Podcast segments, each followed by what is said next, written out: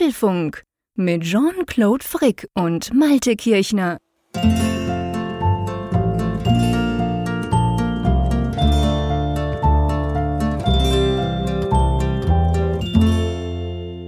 Hallo und herzlich willkommen zum Apfelfunk Ausgabe 416, welche wir am 17. Januar am Mittwochabend wie immer aufzeichnen. Ja, und mein lieber Malte, das ist die Sendung mit der Maus am Kabel. Mit der Maus am Kabel. Du sprichst in Rätseln. genau. Äh, die, alle die, die eine äh, Magic Maus von Apple haben, ah. Für die dürfte das der Killer sein, wenn drei Minuten vor Sendungsstart die Meldung kommt, die Batterie ist leer. Oh ganz rot und fett. Bei mir kam die Meldung, aber ich habe ja zum Glück keine von diesen schrecklichen Magic Mouses, die du dann auf den Rücken drehen musst zum Laden. Ich habe ja diese Logitech ähm, MX Master. Mm, und da auch, steckst du ja. ja vorne einfach das Kabel ein.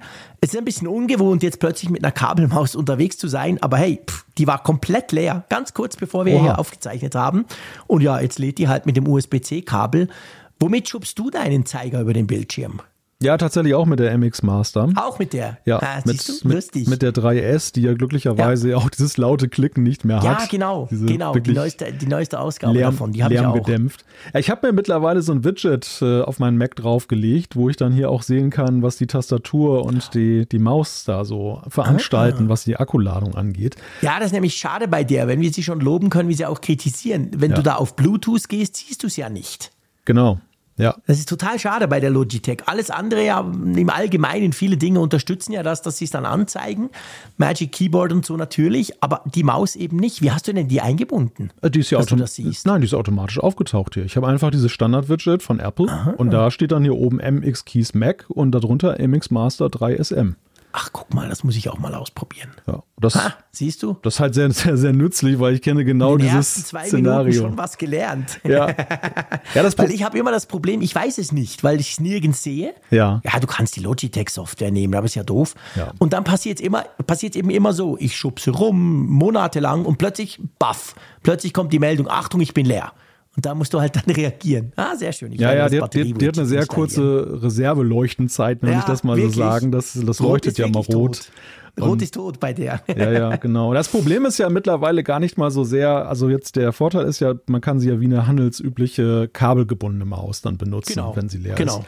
Das ist ja. ja. wirklich ein Vorteil. Das, das Problem, was ich dann immer habe, ist, dass ich dann gar kein Kabel hier zur Hand habe, weil ich jetzt dann nicht ständig irgendwas auflade. Okay, also ja, zumindest nicht an meinem Computerplatz. rumliegen, das dafür ganz geeignet ist. Nee, ich lade meine Geräte eigentlich woanders auf. Also deshalb, ich habe ah, das, ich okay. habe das äh, hinter mir ist eine Steckdose und da habe ich dann ah. so einen Verteiler Controller dran, wo ich mehrere USB-C-Kabel dran habe, ja. aber es nützt ja nichts für meine Maus, weil dann nee, ich, das ist natürlich nicht praktisch. Müsste ich ja mit dem Rücken zum Mac dann arbeiten. Also deshalb, okay. deshalb ist eine Vorwarnung ganz nützlich. Du hast quasi die Clean Desk Policy bei dir eingeführt. Naja, du, wir wollen nicht übertreiben, aber davon bin ich weit entfernt. Ich weiß ja, was für Puristen wir auch unter den Hörern haben. Ja, ja, ich weiß. Wir die, kriegen manchmal Bilder geschickt, wenn, wo ich so denke, wow. Ja, ja, und wenn wir da auch ein Bild veröffentlichen oder ein Video und dann ist da irgendein Jedes Kabel Mal. zu sehen, was da wild runterhängt. Mal. Oh je, oh je, das gibt immer gleich Ärger. Jedes Mal kommt einer und schreibt schon mal was von Kabelmanagement gehört. Und ich denke dann jedes Mal, ja, aber ich mach's nicht. Ist übrigens das Gleiche wie mit dieser kleinen Bubble, die die bei der Mail-App dann ist, wenn ich einen Screenshot poste von meinem Lockscreen oder beziehungsweise von meinem Springboard und da ist dann mhm. zu sehen, dass da irgendwie so eine 10.000 da neben über der Mail-App steht. Oh, wow, wow, wow, wow, heißes Eisen. Wobei, da muss ich jetzt echt auch sagen, das würde mich auch kehre machen. Ich sehe das gar Das würde mich absolut kehre machen. Ich habe zum Beispiel die eine Zeit lang habe ich den Net Newsreader gebraucht, diese, diese App für, weißt du, diese ja. Newsreader, Net Newswire, so heißt die. Es gibt ja viele, auch Reader ist ja so ein RSS-Reader. Als da Twitter quasi den Bach abging, habe ich angefangen, wieder meinen RSS-Feed ein bisschen zu pflegen. Und bei diesen Apps kannst du das ja auch einstellen. Und bei der steht jetzt im, bei mir im Moment 18.568, weil ich halt, ja, pff, ich habe jetzt nicht jeden meiner Feeds schon angeguckt. Und die ist aber auf dem dritten Bildschirm, da stört es mich nicht. Aber das würde mich auf dem Frontbildschirm nerven. Da will ich nicht diese Nummern. Das, da würde dann der, der JC Monk würde kommen und sagen, hey komm, stell das Ding ab, das kann ja nicht sein. Ja, für mich ist das mittlerweile so irgendwie, das, das gibt mir immer das gute Gefühl, dass Mail-Postfach lebt, weißt du? So. du bist doch online quasi, es kommt noch was rein. Ja, ja, genau. Wenn da nichts mehr stünde, dann würde ich denken, oh, es gibt eine Fehlfunktion ah, okay. oder so. Ja, oder, oder es hat sich was resettet oder keine Ahnung was. Das, da wäre ich in Panik. Also wenn da plötzlich die Bubble weg wäre, würde ich denken, oh je, oh je, was ist mit meinem E-Mail-Postfach passiert? Sehr schön, okay. Dann, wenn, wenn, du mal bei mir bist, oder wenn wir uns hier das nächste Mal sehen, werde ich dich erschrecken, indem ich einfach nur die Benachrichtigungen abschalte von deiner Mail-App. und du dann denkst, wow, alles weg. oh, grausam. Ja, die Benachrichtigungen, also die, die lasse ich tatsächlich auf dem Lockscreen relativ ja. dezent laufen. Ich lasse mir jetzt nicht ja. jede Mail dann so als ja, Banner oben laufen, weil dann, dann würde ich ja völlig kirre werden. Das, Aber den Counter, den lässt du hochzählen. Den lasse ich hochzählen, ja, genau. Das äh, mein Tarometer. Sehr schön. Ah, sehr schön. Okay. Kilo, der, sag mal, der Kilometerstand der Mail-App sozusagen. Genau, der Kilometerstand der Mail-App. Ja, also weißt du, ich meine, bei mir ist wirklich nicht, dass wir uns da falsch verstehen. Ich bin zum Beispiel überhaupt kein Zero-Inbox-Typ. Das, das mhm. habe ich zwischendurch probiert und dann habe ich gesagt, das stresst mich viel zu fest. Ich habe auch kein Problem damit, wenn da 5000 Mails liegen. Im Gegenteil, ich suche ja sowieso rum. Es, pff, das ist, das ist mir eigentlich sehr, sehr recht so. Aber ich, ich will nicht diese, also die sind dann quasi alle gelesen, weißt du? Mhm. So ganz viele ungelesene, das macht mich nervös. Das mag ich nicht. Von dem her gesehen, ich klicke die dann halt an und lösche natürlich auch sehr viel davon und will aber nicht, dass die als ungelesen dastehen, weil das ist immer so, ich hatte dann ja das Gefühl, das ist die Aufforderung, hey, hey, jetzt mach mal was, hallo, hey, hier, ja. Work to do, da sind ganz viele Dinge drin. Und das würde mich wahrscheinlich stressen. Drum habe ich das von dem her gesehen abgeschaltet. Ja, ich habe da irgendwann davor resigniert, weil es, okay. ja, es ist jetzt auch nicht so, dass ich jetzt wichtige Mails nicht lese, sondern dass die, die ungelesen ja. sind im Wesentlichen so tägliche Newsletter, ja, genau. Status-Mails von irgendwelchen Systemen, die mir dann bedeuten, ja. dass der Server noch läuft oder so. Und, und solche Sachen, da denke ich dann immer, wenn ich da jeden Tag sehr viel Aufwand investiere, um das dann da alles einzeln dann mhm. auf gelesen zu setzen, ist das eine Effizienz Verlust. Ich, ich lösche ja, die ab und an mal so in größeren Blöcken. Deshalb bin ich jetzt zur Zeit, ich habe gerade mal geguckt, auch jetzt bei 8200 ähm, hey, bei der Bubble. auf. War schon mal fünfstellig. Also so gesehen ist.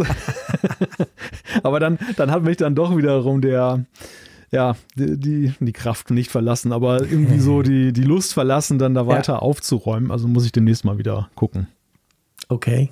Ja, lustig. Nee, ich, ich arbeite da so ein bisschen mit, mit, also teilweise mit Ordnern, zumindest auf Arbeit. Also ich habe da auf Arbeit, wir haben zum Beispiel bei uns mhm. Jira, das kennst du ja wahrscheinlich auch. Oh ja. Das brauchen ja viele mhm. Entwickler und so. Wir brauchen das aber lustigerweise auch als Redaktionssystem, das kann man. Und das generiert ja, wenn du nicht aufpasst, unendlich viele E-Mails. Und ich lasse mir die alle von der Regel in den Ordner verschieben und gucke die einfach so alle zwei, drei Tage mal durch mhm. was meistens heißt, ich lösche sie. Aber dann stören sie mich nicht. Dann ist irgendwo ein Ordner und ich sehe dann, okay, der steht jetzt schon auf 60, vielleicht solltest du mal reingucken. Aber ähm, nicht in der Inbox, da würde es mich nerven. Ja, wobei da, da ist es so, dass, dass ich da Teams im Einsatz habe auf der Arbeit. Ja. Und da ist es tatsächlich immer aufgeräumt. Also da gibt ja. es jetzt nicht irgendwie so ungelesene Konversationen, die ich da einfach ja, nee, stehen lasse. Ja sondern das äh, und das anderes, alles, alles Relevante und Wichtige läuft Klar. eigentlich auch darüber irgendwie und nicht über das Mail-Postfach. Das ist eher so eine verlorene Grube. ja, aber das ist natürlich oft so, das stimmt schon.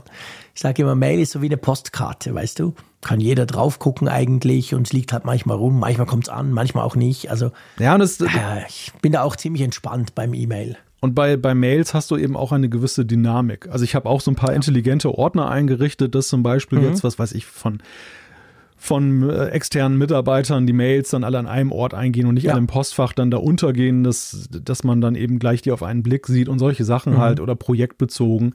Aber ich stelle halt immer wieder fest, dann hat man es immer mal perfekt eingerichtet und im nächsten Moment ändern sich wieder die Gegebenheiten, es gibt Klar. neue Projekte, neue Erfordernisse, die Leute ändern sich, das ist ja auch manchmal so eine Sache, ne? Also Absolut. hast du das irgendwie nach Absender sortiert und sind die Absender alle weg und es kommen neue, die du noch nicht im Filter hast und und und. Also und das, nicht. deshalb äh, ja, man, man arbeitet dagegen an, aber irgendwie habe ich die, die Hoffnung aufgegeben, den, den Feind, die Mail, das Mail-Postfach zu bezwingen. Ja, ich meine, wichtig ist ja nur, dass er nicht stresst. Also ich finde, es geht ja, das ist eigentlich ja, das Wichtigste, nö, da, dass du nicht irgendwie das Gefühl hast, oh, was ist da los? Da bin ich völlig Da kann man das ganz entspannt nehmen, genau. Ja. Hey, apropos entspannt, wir könnten zu unserem Sponsor kommen. Oh ja. Genau, so eine ziemlich entspannte Sache. Und auch im neuen Jahr. Das ist ja auch die, das Schöne, dass auch unser Stammsponsor uns treu geblieben ist. Die Rede ist von NordVPN. Ihr wisst es, wenn ihr regelmäßige Hörer des Apfelfunks seid. NordVPN ist ja, der Name sagt es bereits, ein VPN-Dienst, mit dem könnt ihr verschlüsselte Verbindungen aufbauen. Ja, und warum sollte man das wollen, lieber Jean-Claude? Ja, das kann zum Beispiel passend sein, wenn man unterwegs ist. Ich war heute wieder in Zürich an so einem Event, da hat es auch ein WLAN von so einem Club. Da dachte ich so, mh, hm, es war zwar saumäßig schnell, aber ich war irgendwie doch nicht so ganz. Äh, sagen wir mal, ähm, sicher, ob das eben sicher ist. Und dann ist natürlich super praktisch so eine, so eine VPN-Verbindung. Da kann man einfach kurz einwählen. In meinem Fall ist natürlich von der Schweiz in die Schweiz und dann ist man halt verschlüsselt. Man ist doppelt verschlüsselt. Man ist, was das anbelangt, sicher. Man hinterlässt sozusagen keine Spuren. Aber klar, ihr könnt das nicht nur für Sicherheit brauchen im Hotel oder auf dem Flughafen oder wo ihr auch seid, sondern natürlich auch, um zum Beispiel mal ähm, einen Dienst in einem anderen Land auszuprobieren, der nicht funktioniert. Mal gucken, wie gewisse Mediatheken Mediatheken aussehen oder umgekehrt, wenn ihr im Ausland seid, aber ihr wollt eure Lieblingsmediathek zu Hause nutzen, das geht halt nicht, weil die sagen, hey, von Holland aus geht das nicht. Ja, dann schmeißt du halt NordVPN an, willst in dem Fall die Schweiz bei mir und dann bist du quasi in der Schweiz. Oder mein Sohnemann, ich habe es auch schon gesagt, der guckt ja immer ganz gern irgendwelche kurzen Fußballvideos äh, auf X immer noch. Ich versuche ihn davon abzuhalten, aber er ist ein anderes Thema. Und das kann er aber nicht in der Schweiz, weil die sind immer alle geblockt. Also hat er NordVPN sozusagen 24-7 eigentlich einfach eingestellt und am Laufen. Ich habe auch noch so einen kleinen Geheimtipp, den ich die Tage ausprobiert mhm. habe. Und zwar ist es manchmal so, dass bestimmte Dienste, die international angeboten werden, in den jeweiligen Landeswährungen bezahlt werden. Und Stimmt. je nachdem, von welcher IP du dann auf diese Dienste zugreifst, bekommst du unterschiedliche Angebote angezeigt. Ja. Und das habe ich dann mal ausprobiert mit meinem NordVPN-Account und tatsächlich äh, ein Bruchteil des Preises den ich dann hierzulande hätte zahlen müssen, wurde mir angezeigt. Also das ist zum Beispiel auch eine Möglichkeit. Man muss es immer ausprobieren. Das ist natürlich mal, das ist wie mit den Mediatheken. Es gibt dann ja. eben auch einige, die das dann halt blocken und äh, ja. wo es mal geht und mal nicht geht. Aber ich habe in dem Fall wieder festgestellt, das funktioniert sehr gut. Genauso übrigens wie amerikanische äh, Lokalsender, wenn man da mal was gucken mhm. will. Wenn man da zum Beispiel irgendeine Meldung irgendwo hat und denkt, man will das ein bisschen hintergründiger haben und dann möchte man so einen Videobeitrag sehen, kann man auch die das. Die sind ja alle geblockt. Also die sind alle EU geblockt. Kommst ja. du da quasi nirgends rein, Nein. weil die einfach die ganze EU einfach mal rausschmeißen. Genau. mit NordVPN kannst du das dann umgehen. Genau, genau. Die haben meistens ja so einen GDPR-Blocker, weil die ja, einfach genau. keinen Bock haben, sich an die EU anzupassen. Und genau. den, kann, und den kann man dann wunderbar aushebeln. Also viele mögliche Szenarien, wo man eben so einen NordVPN-Account dann nutzen kann. Und wenn ihr jetzt Lust darauf bekommen habt, das mal auszuprobieren, dann gibt es einen speziellen Deal. Nämlich, wenn ihr den Couponcode Apfelfunk eingebt, oder auf nordvpn.com slash Apfelfunk geht, dann gibt es nämlich vier Monate extra dazu, also ein ganz exklusiver Deal. Und äh, mhm. ja, ihr habt bei der ganzen Sache auch eine 30 Tage Geld-Zurück-Garantie, wenn euch das nicht gefällt. Also schaut doch gerne mal dort rein.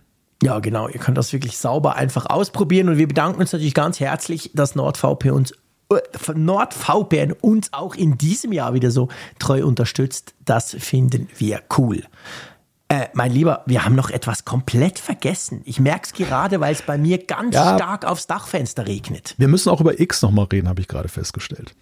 Über X? Oh nein, ich will nicht über X sprechen. Ach, Weil ich, ja, ich, dann halt. Ich, ich muss nämlich tatsächlich mal sagen, ich bin da ja immer noch unterwegs und mhm. äh, es sei mir kurz die Anmerkung gestattet, dass ich festgestellt habe, es ist dort zurzeit ziemlich ruhig. Man kann dort eigentlich ganz okay unterwegs sein. Ehrlich? Ja sind die Freaks und Spinner, was, was machen die? Sind gerade abgelenkt. Ja, es die ist ja wie, alle Elon Musks Roboter. Das ist ja wie bei Thread. es ist ja wie bei Threads. Du hast, hast da eben den Algorithmus und du musst den ja irgendwie ein bisschen trainieren. Aber ich habe zurzeit das Gefühl, also eine Weile war es ja so, dass einem ja ganz viel rechtes Zeug auch in die Timeline mhm. gespült wurde. Und mhm. das war ja sehr unerträglich.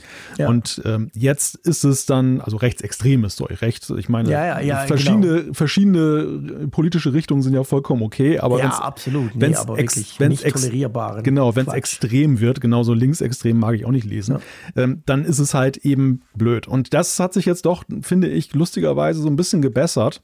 Mag eine mhm. Momentaufnahme sein, aber ich bin da tatsächlich relativ gleichberechtigt okay. in diesen ganzen Netzwerken unterwegs. Ja. Und ich stelle halt auch viele Gemeinsamkeiten bei den Problemen in den Netzwerken fest, ja. teilweise. Wer hätte das gedacht? Sind ja Leute, sind ja, immer Menschen dahinter. Also es ist ja, ich meine, die, die, die Annahmen äh, davon auszugehen, dass das eine so unendlich viel besser ist als das andere, die sind natürlich auch verrückt. Aber ja, nee, ich, ich, ich bin nur noch drauf, um, um ab und zu was, falls mich einer anschreibt oder so, mhm. weil ich habe die Benachrichtigungen alle abgeschaltet bei, bei X und schaue einfach ab und zu mal noch rein. Aber ja, naja gut, egal.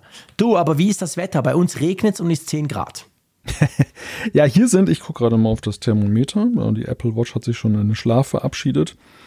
Ach, da be bewegst du dich nicht beim Podcasten? Nee, das ist tatsächlich so, dass die Wetter-App dann manchmal einfach zwei Striche macht und kein Wetter mehr anzeigt hier. Das stelle ich jetzt ist hier. Ist der Bug immer noch da? Das ja. war doch mal ein ziemlicher Bug, wo dann Apple sogar gesagt hat, hey, der ist jetzt behoben. Ich werde jetzt mal das iPhone zu Rate ziehen, weil um hast, du nicht, hast du nicht aktualisiert? um das hier mal, doch, doch, das ist alles aktuell. gerechnet. Das passiert mir häufiger doch. mal, lustigerweise. Ja. ja, minus ein Grad sind wir jetzt gerade hier. Ach komm. Ja, also Krass. wir haben Frost. Tagsüber ist es auch nur so. Heute war es, es war wieder ein bisschen milder jetzt. Äh, milder heißt so, es waren so ein Grad heute. Mhm. Äh, wird aber die nächsten Tage dann auch wieder wärmer werden. Wir hatten tatsächlich nochmal Schnee. Also nochmal, es ging nochmal Anfang der Woche los mit Schneetreiben und alles hier schön weiß bedeckt. Malte musste ja, da Schnee schaufeln. Du hast ja, ein, äh, beziehungsweise gesehen, du hast ja ein ja. Bild gepostet, wo ich so dachte, oh wow, spannend, weil das war gerade so, bei uns hat es gerade gekippt gehabt. Da hat der Regen den Schnee, den wir jetzt auch ein paar Wochen noch so liegen hatten, komplett weggespült. Hm. Und im Moment regnet es ziemlich stark. Es ist vor allem relativ warm, also sprich angenehm für mich. Aber irgendwie das Wetter ist so crazy. Die sagen dann jetzt im Moment heute Morgen so 10 Grad plus minus und dann am Freitag wieder null, am Wochenende wieder kalt und dann aber nächste Woche irgendwie 14 Grad. Also pff, ja, auf und ab offensichtlich. Ja, also wir liegen ja noch so unter dem Einfluss dieser Skandinavien-Kälte und es ist gefühlt sogar noch kälter, weil noch so ein, so ein wirklich kalter, beißender Wind noch dazu kommt. Guck okay. gerade mal, gefühlte Temperatur, ja, sagt das iPhone auch minus 4 Grad. Das entspricht hm, auch so meinem, meinem Kälteempfinden, ja. eher noch ein bisschen kälter. Die Luftmassegrenze liegt irgendwie zwischen uns beiden, ne? Also das ist irgendwie ja, so in der, in der Mitte Deutschlands, da war ja. ja. jetzt auch so mit Eisregen hatten die zu kämpfen. Da ähm, verläuft so dieser Korridor, wo dann halt das Warme auf das Kalte trifft. Und augenscheinlich so nächste Woche soll es ja dann frühlingshaft warm werden. Dann wird es wahrscheinlich sich hochschieben. Ja. Soll mir recht sein, muss ich sagen. Also ich bin jetzt gerade mit Kälte so ein bisschen durch. Das reicht mir jetzt auch erstmal. Und Schneeschaufeln ah, habe ich sowieso keinen Bock drauf. Also so gesehen passt das. Ja, nee, das geht mir auch so. Also ich habe den Winter schon sowas von satt von mir aus gesehen, konnte ja. jetzt der Frühling anfangen. Aber das ist natürlich ein bisschen ähm, zu viel versprochen am 17. Januar. Da muss man schon damit rechnen, dass es noch einen Kälteeinbruch gibt. Aber ja, im Moment fände ich das ganz okay, wenn es so bleiben würde. Äh, wollen wir mal langsam zu den Themen rüber switchen? Genau, wir wollen zu den Themen kommen, denn es gibt tatsächlich eine ganze Menge zu besprechen. Witzigerweise war das so eine Woche, wo jetzt auf den letzten Metern kurz vor der Sendung sehr viel noch reingekommen ist. Und ich meine, die Woche ist noch nicht vorbei, aber du hast recht in Bezug auf den Apfelfunk. Also die Apfelfunk, die Apfelfunkwoche. Ja, ja, gut, dass du das sagst. Gut, dass du das sagst. Die Apfel, ich, ich rechne immer in Apfelfunkwochen. Ja, das, ich auch. Gell? Das, bis das, Mittwoch, bis kurz vor der Sendung. So, genau. Mittwoch 23.59 Uhr bis nächsten genau. Mittwoch 21 Uhr. Und was in dem Korridor passiert, kommt ja dann in die Sendung rein. Und da war es tatsächlich so, dass du die ersten Tage nach der Sendung war es ziemlich mau. Am Wochenende hatte ich so ja. das, das, Skript angelegt und habe so gedacht, oh, das wird aber, hm, ja. ja. Und, und heute Abend dann eins da, dem anderen kam mir noch rein. Und das erste Thema ist auch tatsächlich schon ein recht aktuelles und zwar Apple und Epic.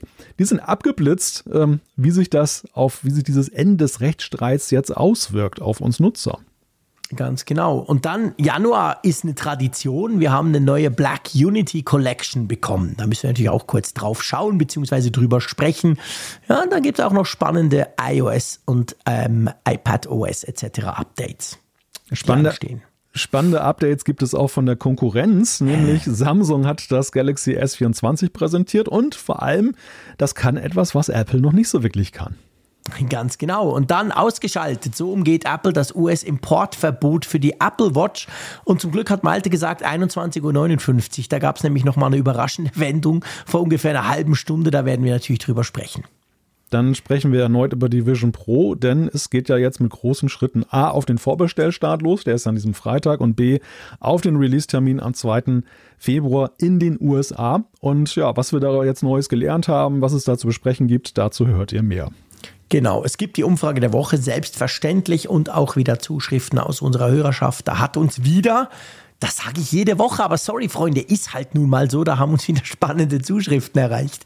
Ja. Lass uns loslegen. Epic und Apple ist das Thema. Genau. Ja, die haben sich ja nun ewig eine, eine Plünnen gehabt, wie man so sagt. Ja, vor wirklich ewig. Vor Gericht. Und äh, es gab dann ja ein Urteil in diesem, in diesem Rechtsstreit, der da ja lautete, dass Epic ja nicht recht bekommen hat in den meisten mhm. Punkten, aber in einem Punkt schon. Und da ging es ja darum, um die Frage, dass man als Entwickler auf einen alternativen Bezahlweg außerhalb der App verweisen darf, was Apple ja bislang mhm. mit seinen Regeln untersagt hat. Man soll ja alles per In-App-Purchase machen und ähm, da wurde dann halt ja, wurde halt im Urteil gesagt, mhm. das müsste eingerichtet werden. Dagegen sind ja sowohl Apple als auch Epic Games dann vorgegangen, weil sie, ja, der eine wollte mehr erreichen und nicht nur an einem Punkt, der andere wollte selbst diesen einen Punkt wegwischen genau. und, und haben sich an den US Supreme Court äh, gewandt mit eben einer. Das oberste Gericht. Das oberste Gericht in den USA mit, mit Anträgen. Ja, und das ist jetzt relativ überraschend am Dienstag abgelehnt worden und damit äh, erlangt das Urteil, das jetzt ja angefochten werden sollte, Rechtskraft. Genau, da, da musste ich schmunzeln. Bei uns hat mal ein Bundesrat ähm, der rechten SVP hat mal gesagt, auf eine Interviewfrage hat er gesagt, er, er hat keine Lust, also keine Lust quasi. Das ging damals, war das natürlich so, hä, was? Und als ich das gelesen habe, so vom obersten Gericht, dachte ich da so kurz dran, weißt du, die haben wohl auch gedacht, ach komm, ah, dieses Apple-Epic-Scheißzeug, wir haben andere Dinge zu tun und haben das einfach abgelehnt. Es gibt ja keine Begründung dazu, traditionellerweise. Also wenn das oberste Gericht offensichtlich was ablehnt, müssen sie das nicht begründen. Ich kann auch sagen, nein, nicht.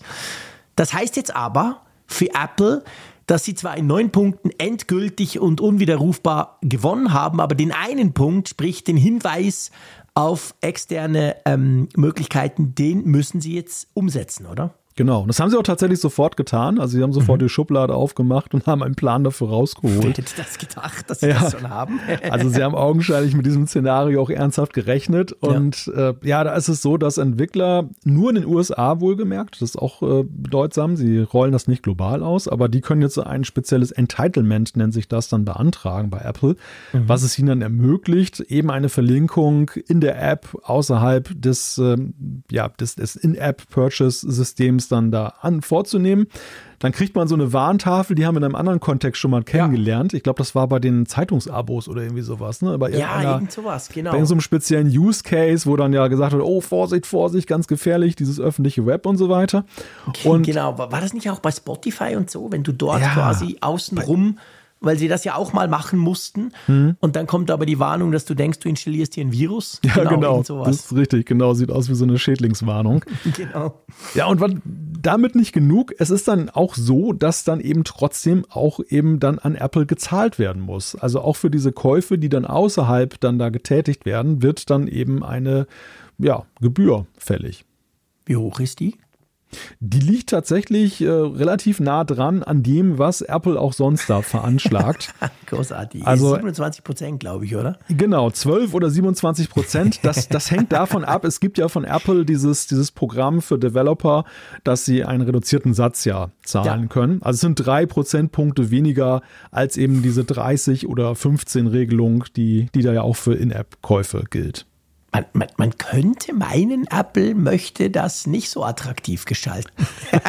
Diese Möglichkeit. Ja, das ist sehr, das ist eigentlich so dezent formuliert, wie ich das gerne machen würde. Man könnte auch, man könnte auch sagen, Apple ähm, hat das eigentlich schon wieder dicht gemacht, das Türchen, bevor es genau. richtig aufgegangen ist. genau, ganz genau. Jetzt haben wir mal die Rollen getauscht. Sehr schön.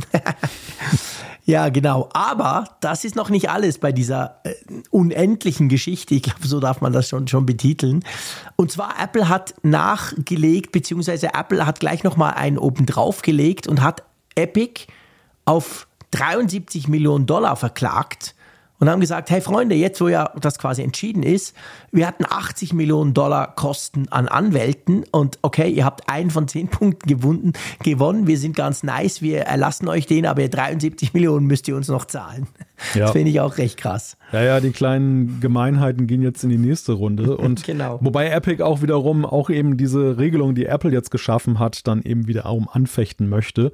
Also die, die berufen sich darauf und sagen, das ist ja eigentlich nicht das, was die Richter im Sinn hatten, dass, genau. dass da trotzdem bezahlt werden muss und dass es völlig unattraktiv ist und also in jeder Hinsicht unattraktiv wegen des Warnhinweises und dann eben auch der Gebühr, die da trotzdem entrichtet werden muss. Die Idee war ja eigentlich gerade, dass du den externen Zahlungsweg nimmst, um Apples Bezahlsystem und seinen Gebühren zu entkommen. Also genau. das ist ja, ja der, das ist ja der eigentliche Klar. Beweggrund. Es ist, es ist ja völlig sinnbefreit, ähm, diese Geschäftsbeziehung auf sich, sich rüberzuziehen. Gut, man hat dann halt den direkten äh, Geschäftskontakt zum Kunden, das ist natürlich auch nochmal was wert.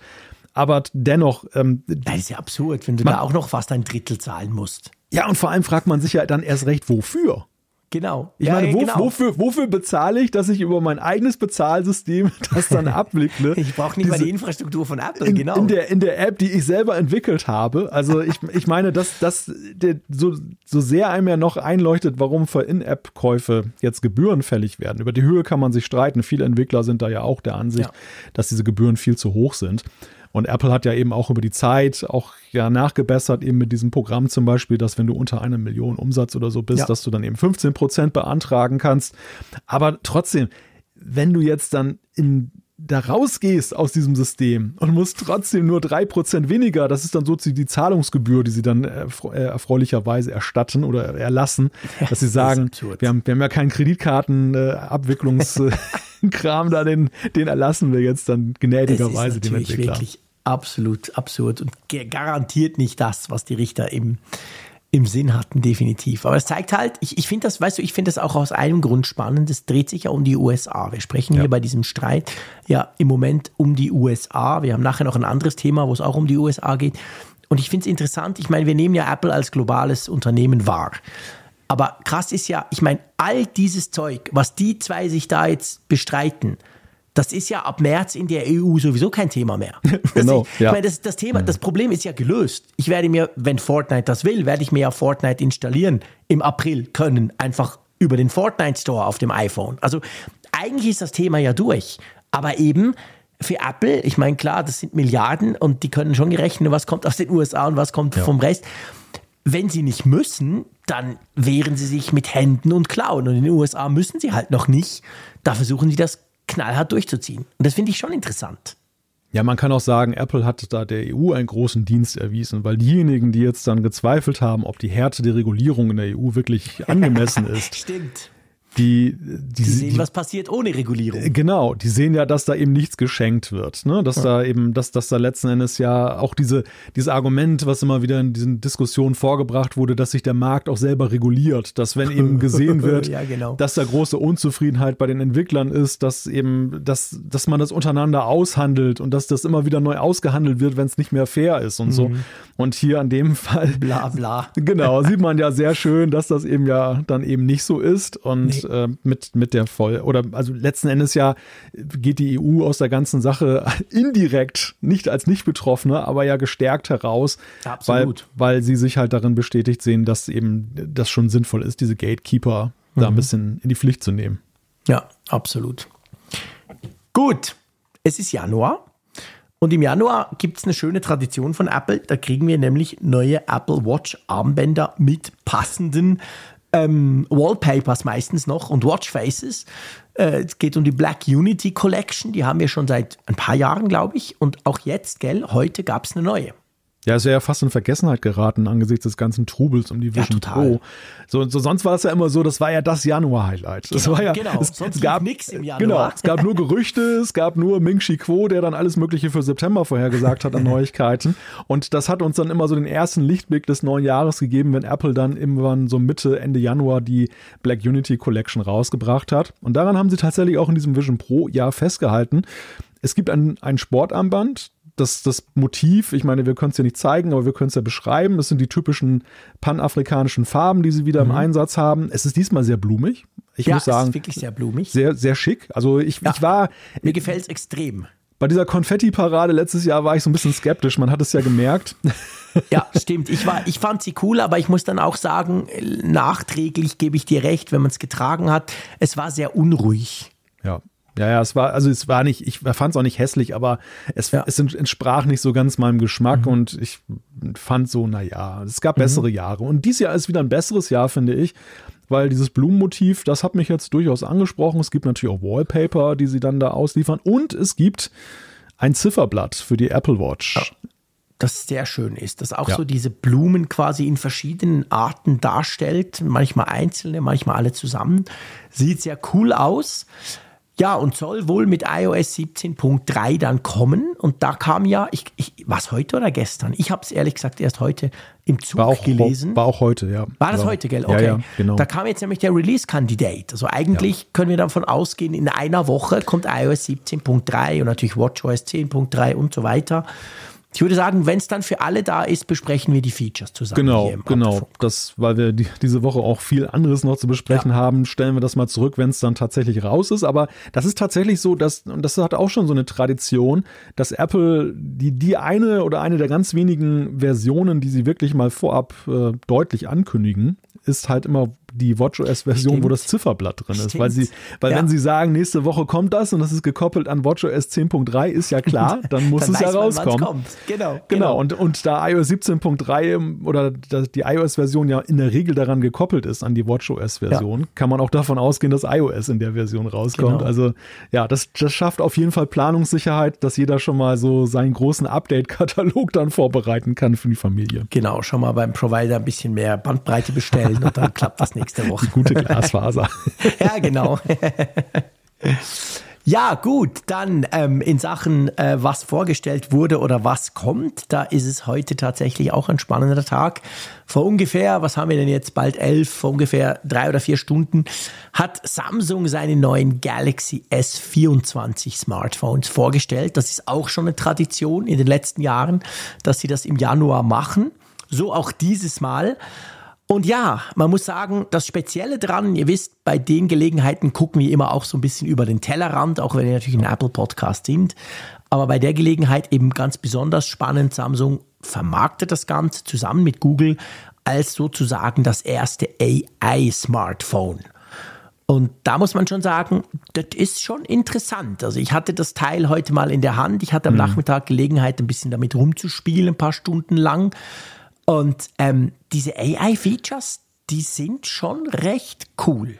Ja, ja, ich verfolge das Thema auch schon einige mhm. Tage. Es gab ja schon mit der Ankündigung, dass diese Galaxy, Galaxy AI-Geschichte mhm. kommt, gab es ja schon relativ viel, was ja auch so ein bisschen durchgesickert ja, ist. Heute war fast alles geleakt. Heute haben wir dann aber ja wirklich klar gesehen und mhm. äh, ja, das ist ja im Grunde genommen so ein bisschen das, was ja auch äh, der Erwartungshorizont ist, was jetzt Apple angeht. Ne? Dass, dass, dass ja. sie dem KI-Thema eben auf dem Smartphone dann auch einen gewissen größeren Raum noch einräumen. Bislang hat Apple das Ganze ja eher so unter der Motorhaube da verortet. Zumindest sagen mhm. sie das ja immer, wenn das zur Sprache kommt, dass sie sagen, AI oder KI ist für uns ja sehr wohl ein Thema. Mhm. Guckt zum Beispiel, was eure Fotos-App da im Hintergrund macht. Das ist ja alles ja KI. Stimmt ja auch, also will ich auch gar nicht in Zweifel ziehen, aber ja. es ist halt unsichtbar für den Nutzer. Ne? Genau. Das ist jetzt nicht so, das, das ist nicht das KI-Label, das dann da drauf steht, sondern It Just Works, so der Apple-Ansatz. Ja. Und da geht jetzt ja Samsung eben mit dieser, mit dieser AI einen anderen Weg und mit ganz interessanten Anwendungen. Also ich meine, das mhm. herausragendste Feature, über das ja alle sprechen, ist ja diese Geschichte mit diesen Live-Translations, ja. diese Übersetzung,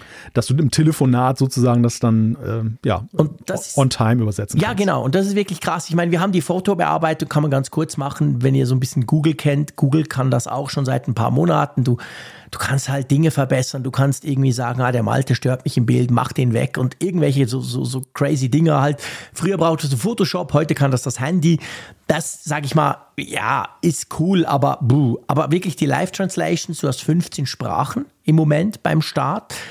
On-Device, das macht es besonders interessant. Also das Gerät, das wird auf dem Gerät, du musst ungefähr 400 Megabyte pro Sprache Daten runterladen.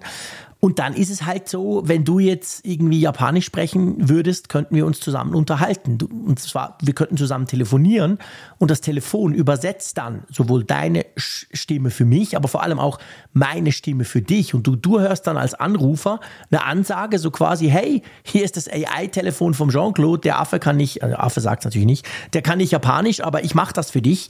Und dann kannst du so zusammen sprechen hat natürlich eine gewisse Verzögerung, muss man ganz klar sagen. Das ist nicht so Babelfisch-mäßig äh, instant. Aber doch, also wir haben das heute getestet dort, doch eigentlich so schnell, dass ich denke, ja, mit irgendeinem Italiener, ich kann leider nicht Italienisch, pff, äh, hätte ich jetzt keine Hemmungen, das System quasi so zu nutzen. Und es ist halt drauf. Also du könntest es auch im Flugzeug brauchen, wenn der Gast neben dir zwar spannend ist, aber eine Sprache spricht, die du nicht kennst. Ein ganz wichtiger Punkt. Also du, du kannst dir ja auch nie immer sicher sein, dass du jetzt gerade so eine gute Connection hast zum Server. Hey. Und überhaupt Serververbindungen sorgen ja immer auch für längere Wartezeiten ja, der wegen der Übertragung. Datenschutz ganz zu schweigen. Also etliche Punkte sprechen ja gegen äh, ein Cloud-Modell und mhm. für ein auf dem lokal, auf, lokal auf dem Gerät installiertes Modell.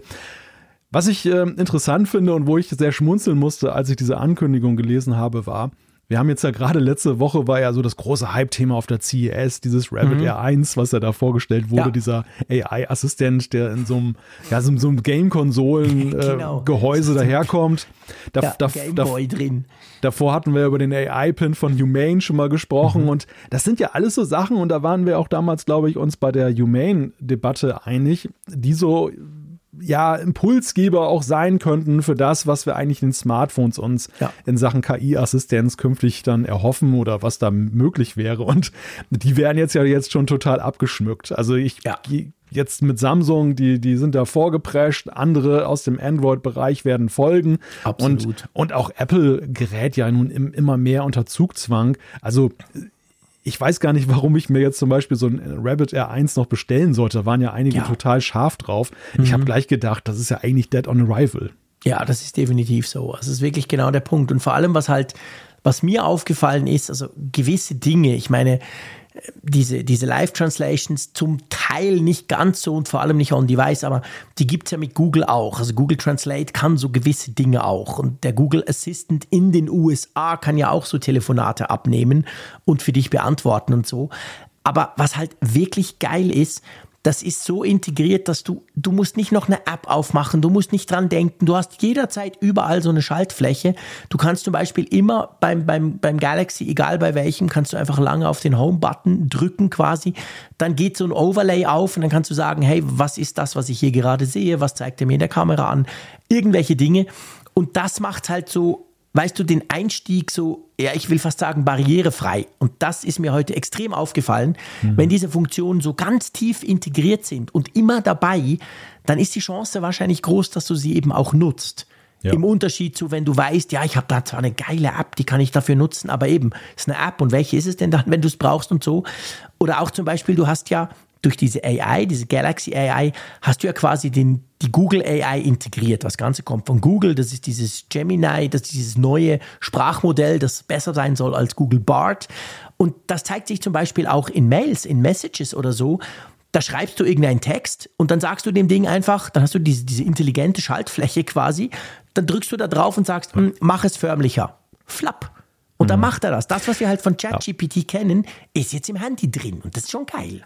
Ja, das ist ein ganz wichtiger Punkt. Dieses, dass diese Funktion, diese Assistenz dir proaktiv mhm. auch offeriert wird. Das, ich halte das für genau. sehr wichtig, dass du eben nicht hinterherrennen musst. Genau. So, also diese ganzen Dienste, die du über einen Webbrowser nutzen konntest, das waren im Grunde genommen erstmal die Machbarkeitsstudien. Genau. Da, kon da konntest du halt das dann sehen, du konntest es auch dann schon nutzen, bevor es integriert ist.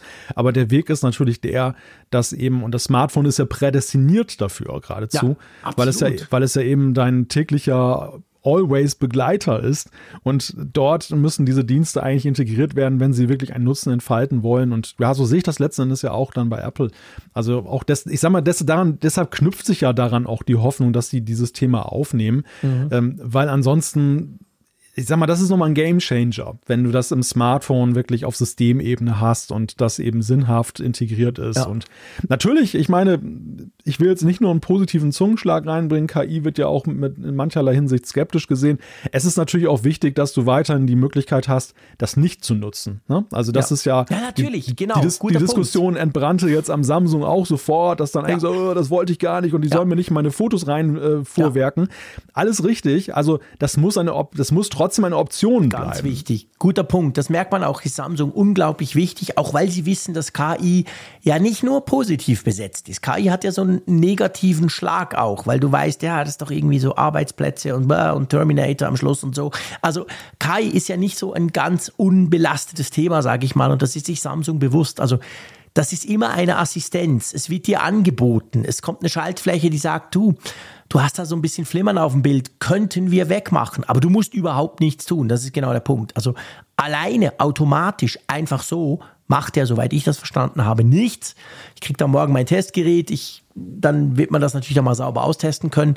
Aber das muss ich wirklich sagen, finde ich, ist sehr, sehr intelligent gemacht und zeigt so den Weg vor, wie das gehen könnte. Weil Samsung kann das ja tun, weil Qualcomm diesen Snapdragon Gen 3 jetzt rausgebracht hat. Samsung Galaxy S24 ist das erste Telefon damit. Der steckt im Ultra drin. Ähm, was aber trotzdem cool ist, noch ein Punkt, bevor wir zu den Kameras kommen, und da schwenken wir dann auch wieder zu, zum iPhone rüber.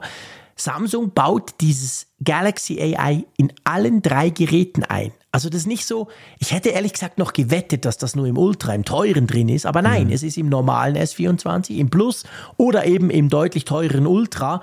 Das heißt, du kannst es auch nutzen, wenn du nicht den Maximalbetrag ausgeben willst für das ganz teure Modell. Und das finde ich schon sehr, sehr cool, weil das bringt so ein bisschen in die Breite. Ja, spiegelt aber auch so, finde ich, die Situation wieder, die wir momentan im KI-Bereich so sehen. Es ist ja mhm. tatsächlich so, dass es ja ein sehr polarisierendes Thema ist. Es gibt ja. die, die sich dem völlig verweigern und auch aus Gründen verweigern. Mhm. Und es gibt diejenigen, die es schon sehr intensiv auch im privaten wie im beruflichen nutzen. Ja. Und da aber allerdings auch dann die Erwartungshaltung haben, es muss überall sein. Also jetzt nicht irgendwie genau. so, die sehen es nicht als Premium-Feature an. Die sind, also die Befürworter sind ja schon so nach meinem Gefühl der Ansicht, KI wird alle Lebensbereiche durchdringen. deshalb ist es halt eben auch wichtig, das jetzt nicht irgendwie nur ins Ultra einzubauen, sondern ja. eigentlich in jedes Gerät. Gilt genau. übrigens auch für Apple. Also ich glaube auch, dass wenn sie das bringen, das als Pro-Feature nur zu verkaufen, ich weiß nicht. Also vielleicht ja. eben, dass es nicht alle Möglichkeiten hat, weil auch ja der, der Prozessor vielleicht mhm. daran geknüpft ist an jede Funktion. Ja. Ähm, wie viel du on-device zum Beispiel machst, aber dass du grundsätzlich sagst, für euch gibt es KI und für euch nicht, nee, das fände ich ja. keine gute Idee, wenn sie es täten.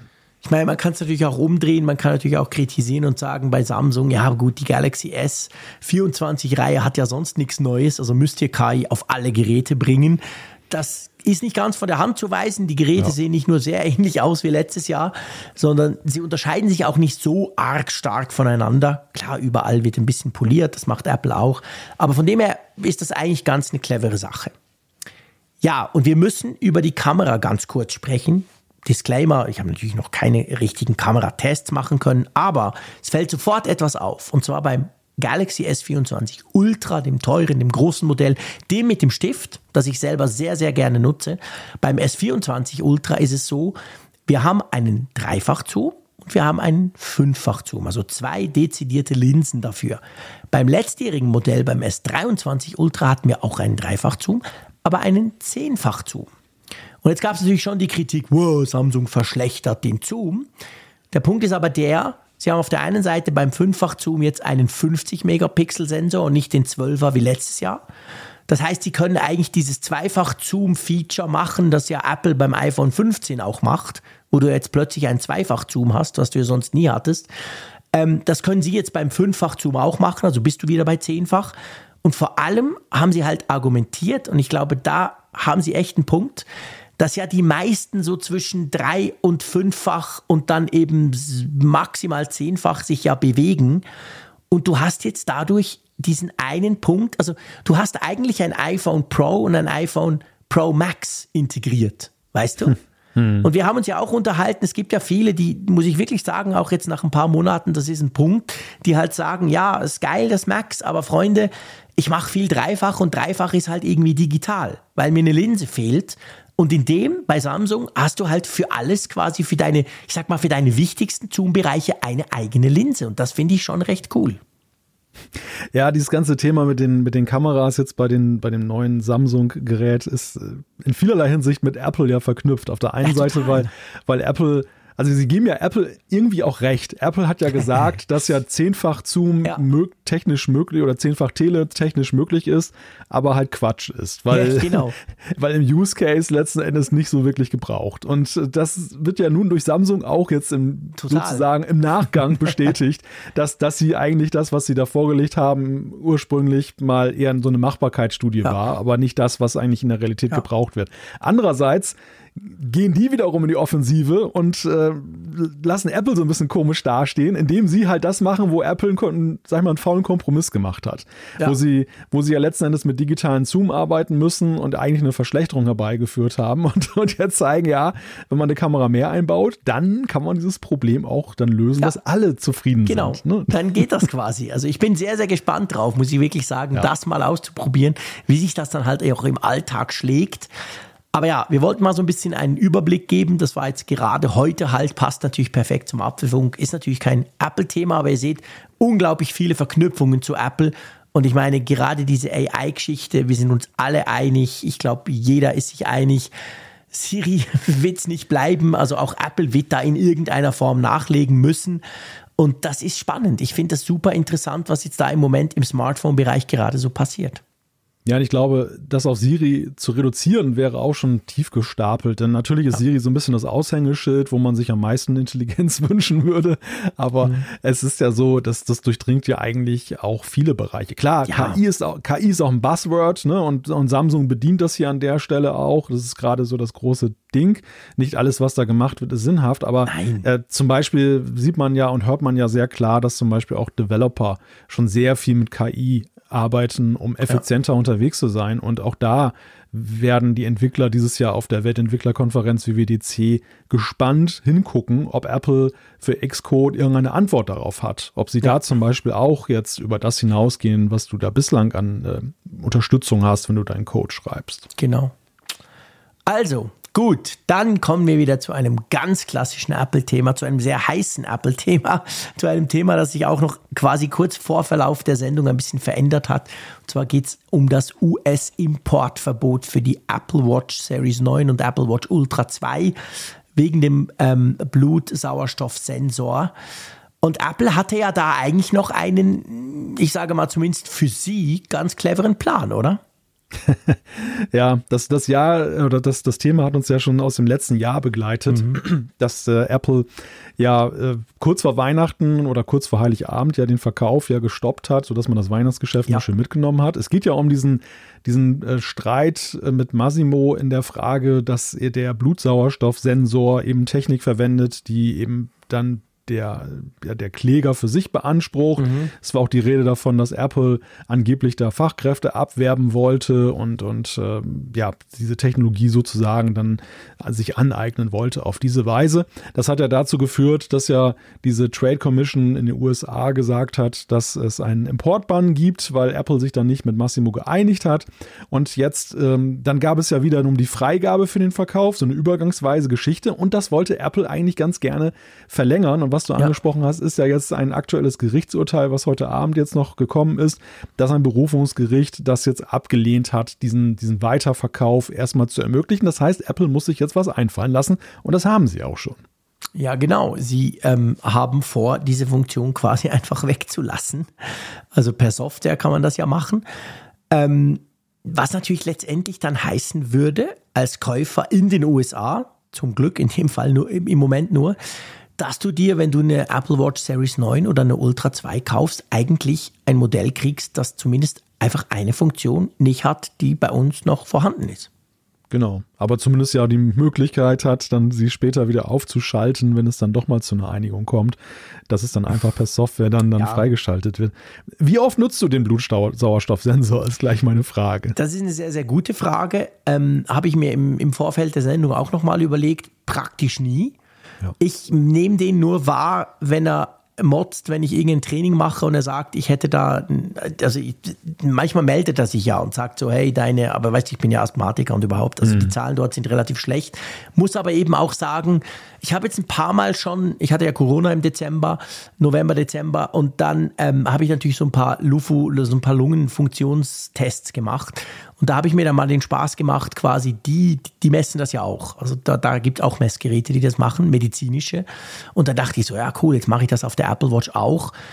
Äh, das lag manchmal recht weit auseinander. Man, ich habe auch schon Berichte gelesen, dass der super ungenau sein soll, wohl. Und Apple selber sagt ja auch nicht für medizinische Zwecke geeignet. Also sie stapeln ja da selber recht tief.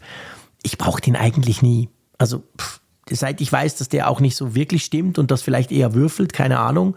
Ich bin jedenfalls noch nicht erstickt, auch wenn er manchmal Sachen anzeigt, die mir eigentlich sagen müssten, ich sei ganz krank. Na, ich brauche den nie. Wie ist es bei dir? Ja, ich nutze ihn auch überhaupt nicht. Deshalb, mhm. als ich das las, ähm, Natürlich ist das blöd, wenn du ein Feature weniger bekommst als das, was dann ursprünglich mal drin war.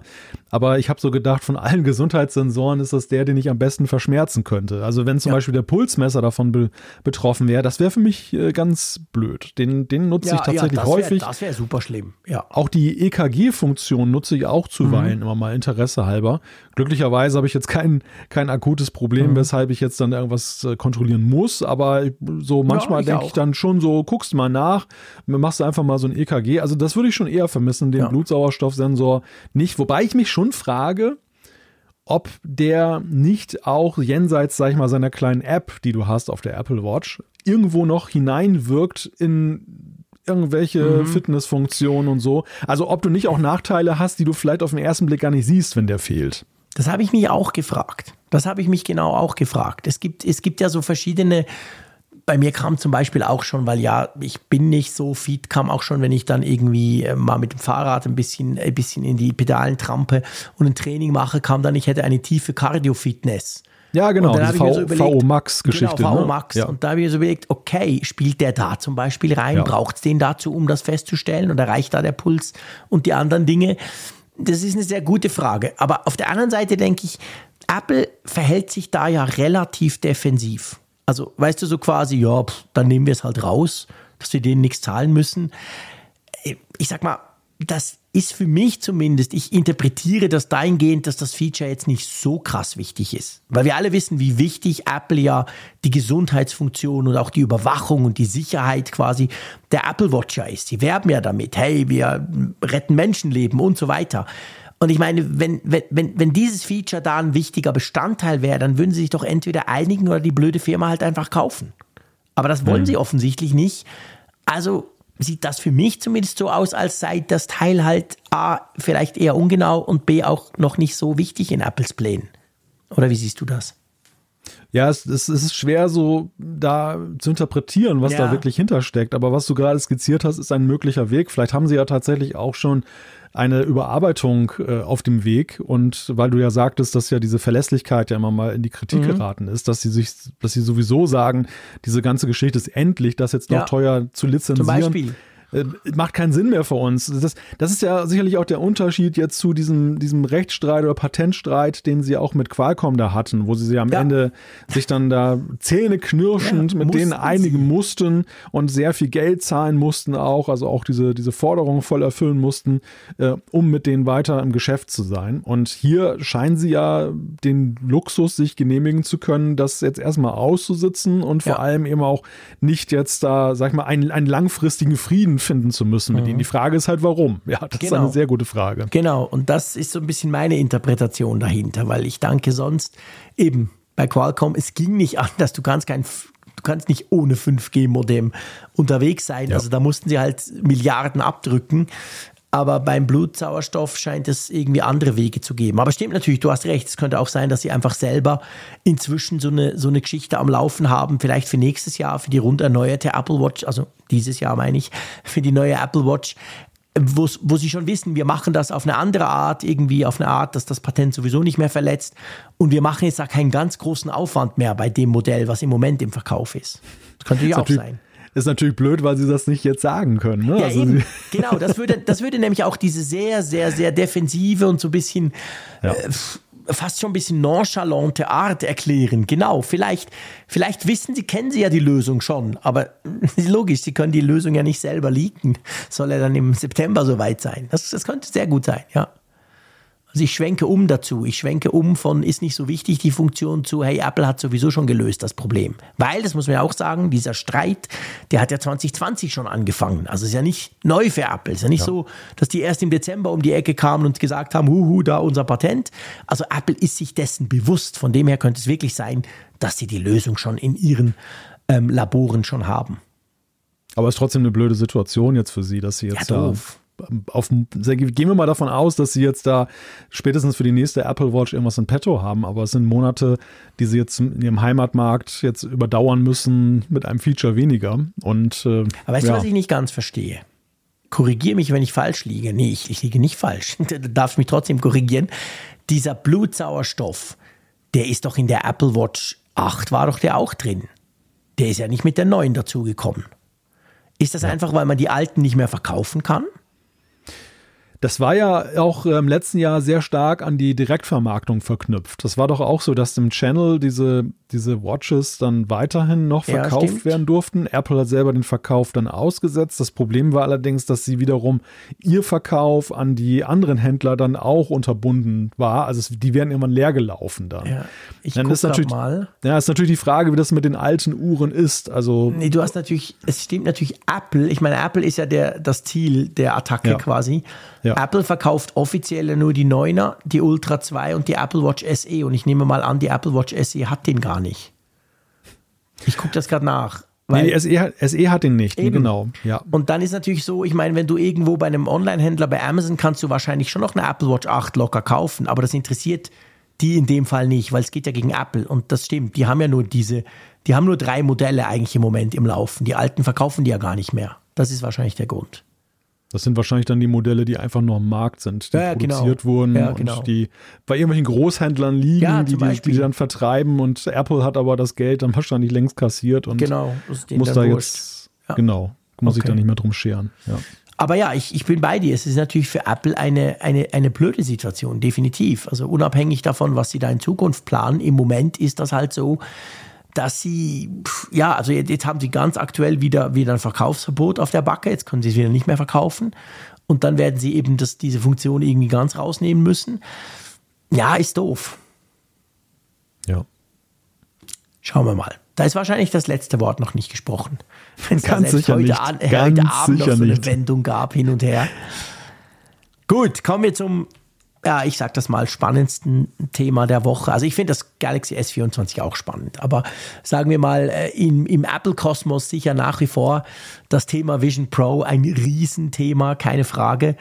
Und da gab es ja jetzt, ähm, ja, ich will nicht sagen Testberichte, soweit sind wir noch nicht, aber man merkt schon, Apple hat da so einen orchestrierten Plan, wie das Ganze den Influencern und Tech-YouTubern und so ein, wie, wie die das zu machen haben. Und da, da liest man jetzt schon so erste Hands-on-Erfahrungen. Ja, es ist lustig, dass dieser Fahrplan, der ja durchgestochen wurde Anfang des Monats, dass der mhm. sich jetzt auch so genau materialisiert. Total, gell? Wie, wie das da eben zu hören war, dass es wahrscheinlich ja noch einen zweiten Termin dann geben wird, so mhm. ganz kurz, bevor die rauskommt, dann am 2. Februar. Aber jetzt eben dann so die nächste Raketenstufe des, des in, ins öffentliche Bewusstsein bringens äh, jetzt so ge gezündet wurde, nämlich der Gestalt, dass da jetzt so Jean Gruber und andere dann YouTuber, Influencer dann jetzt nochmal die aufsetzen durften, mal wieder irgendwas testen durften und vor allem es gab erstmals auch ein Foto davon, das aber Apple selber gemacht hat jeweils, dann wohlgemerkt. Ja, das finde ich wirklich krass.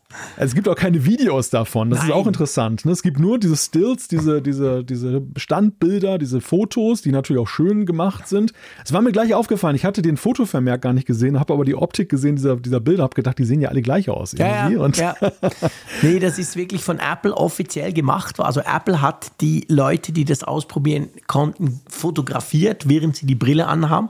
Und das ist ja schon witzig. Ich meine, eigentlich, wir sprechen so lange über diese Brille und wir, wir, wir meinen ja schon einiges zu kennen und es ist ein Riesenthema seit Monaten, aber es ist tatsächlich so, diese Fotos ist das, sind das erste Mal, dass du äh, das normal bitte in Anführungszeichen, aber dass du normale Leute siehst, die diese Brille ja. aufhaben. Weil sonst ja. bis jetzt hast du ja nur diese an der WWDC gezeigten Fotos und Videos gesehen. Genau. Sonst nichts. Du sahst noch nie eben ein MKBHD mit der Brille Nein. oder so. Und jetzt sieht man das zum ersten Mal, wie das zumindest optisch einfach aussieht also die, diese Brille hat tatsächlich so in der Nacht der WWDC nie jemand so mal jemand tragend gesehen. Das, genau. äh, das war ja selbst auf der WWDC, war auf dieser Demo, die da für Journalisten da stattgefunden hat, ja so, dass du ja in Einzelräume gebracht mhm. wurdest und du hast ja nicht mal andere Journalisten gesehen, die die Brille getragen haben. Und ja. dich selber konntest du nicht sehen, weil es keine Spiegel gab. Also du genau. wusstest auch nicht, wie du damit und jetzt aussiehst. durfte dich fotografieren mit der Brille drauf. Genau, Selfie durftest du auch nicht machen. Also du durftest das nicht dokumentieren und äh, ansonsten, man hat das Gerät ja immer nur für sich gesehen. Es war immer, ja. das stand auf irgendwelchen Ständern so drauf und du konntest mhm. es um dann von allen Perspektiven aus ansehen, oben, unten, links, rechts, geradeaus, alles okay, aber eben nicht tragend. Und Krass. ja, das, das ist insofern ein Novum, dass es jetzt das erste Mal Bildmaterial gibt die Glücklichen können jetzt ja auch den Nachweis erbringen, dass sie die tatsächlich getragen haben. Mhm. Das, ist, das fand ich damals so stimmt. bedauerlich. Ich habe so gedacht, hoffentlich glaubt mir überhaupt jemand, dass ich die getragen habe. Sehr schön. stimmt, stimmt. Ich meine, du gehörst ja auch zu den Menschen, zu ja. den wenigen Menschen, muss man wirklich sagen, die an der WWDC das Teil, was war es, ungefähr eine halbe Stunde lang ausprobieren konnten. Oder? Ja, und, ja, und es war total schade, dass es da eben kein Bild davon gibt, in irgendeiner Art stimmt, und Weise. Stimmt, auch und, für dich nicht, weißt du, als Erinnerung. Ja, Genau, auch äh, genau, allein als persönlicher Wert ja schon. Jetzt gar nicht mal jetzt, jetzt nur, um das zu, zu beweisen, dass Weil es so wir gewesen alle wissen, ist. dass du seit Monaten damit angibst, aber wir wissen ja nicht, ob es stimmt. Vielleicht ist alles erstunken genau, und erlogen, genau. wer weiß das schon. Naja, gut, ich meine, oh ich hätte je. immer, ich hätte immer noch andere Kolleginnen und Kollegen, die ja auch vor Ort waren, die, die ja auch dabei waren, die ja, die ja das mitgekriegt Ach, haben. Quatsch, aber, aber trotzdem. Außer Frage, aber ich verstehe das, das Bedürfnis nach einem Foto, absolut.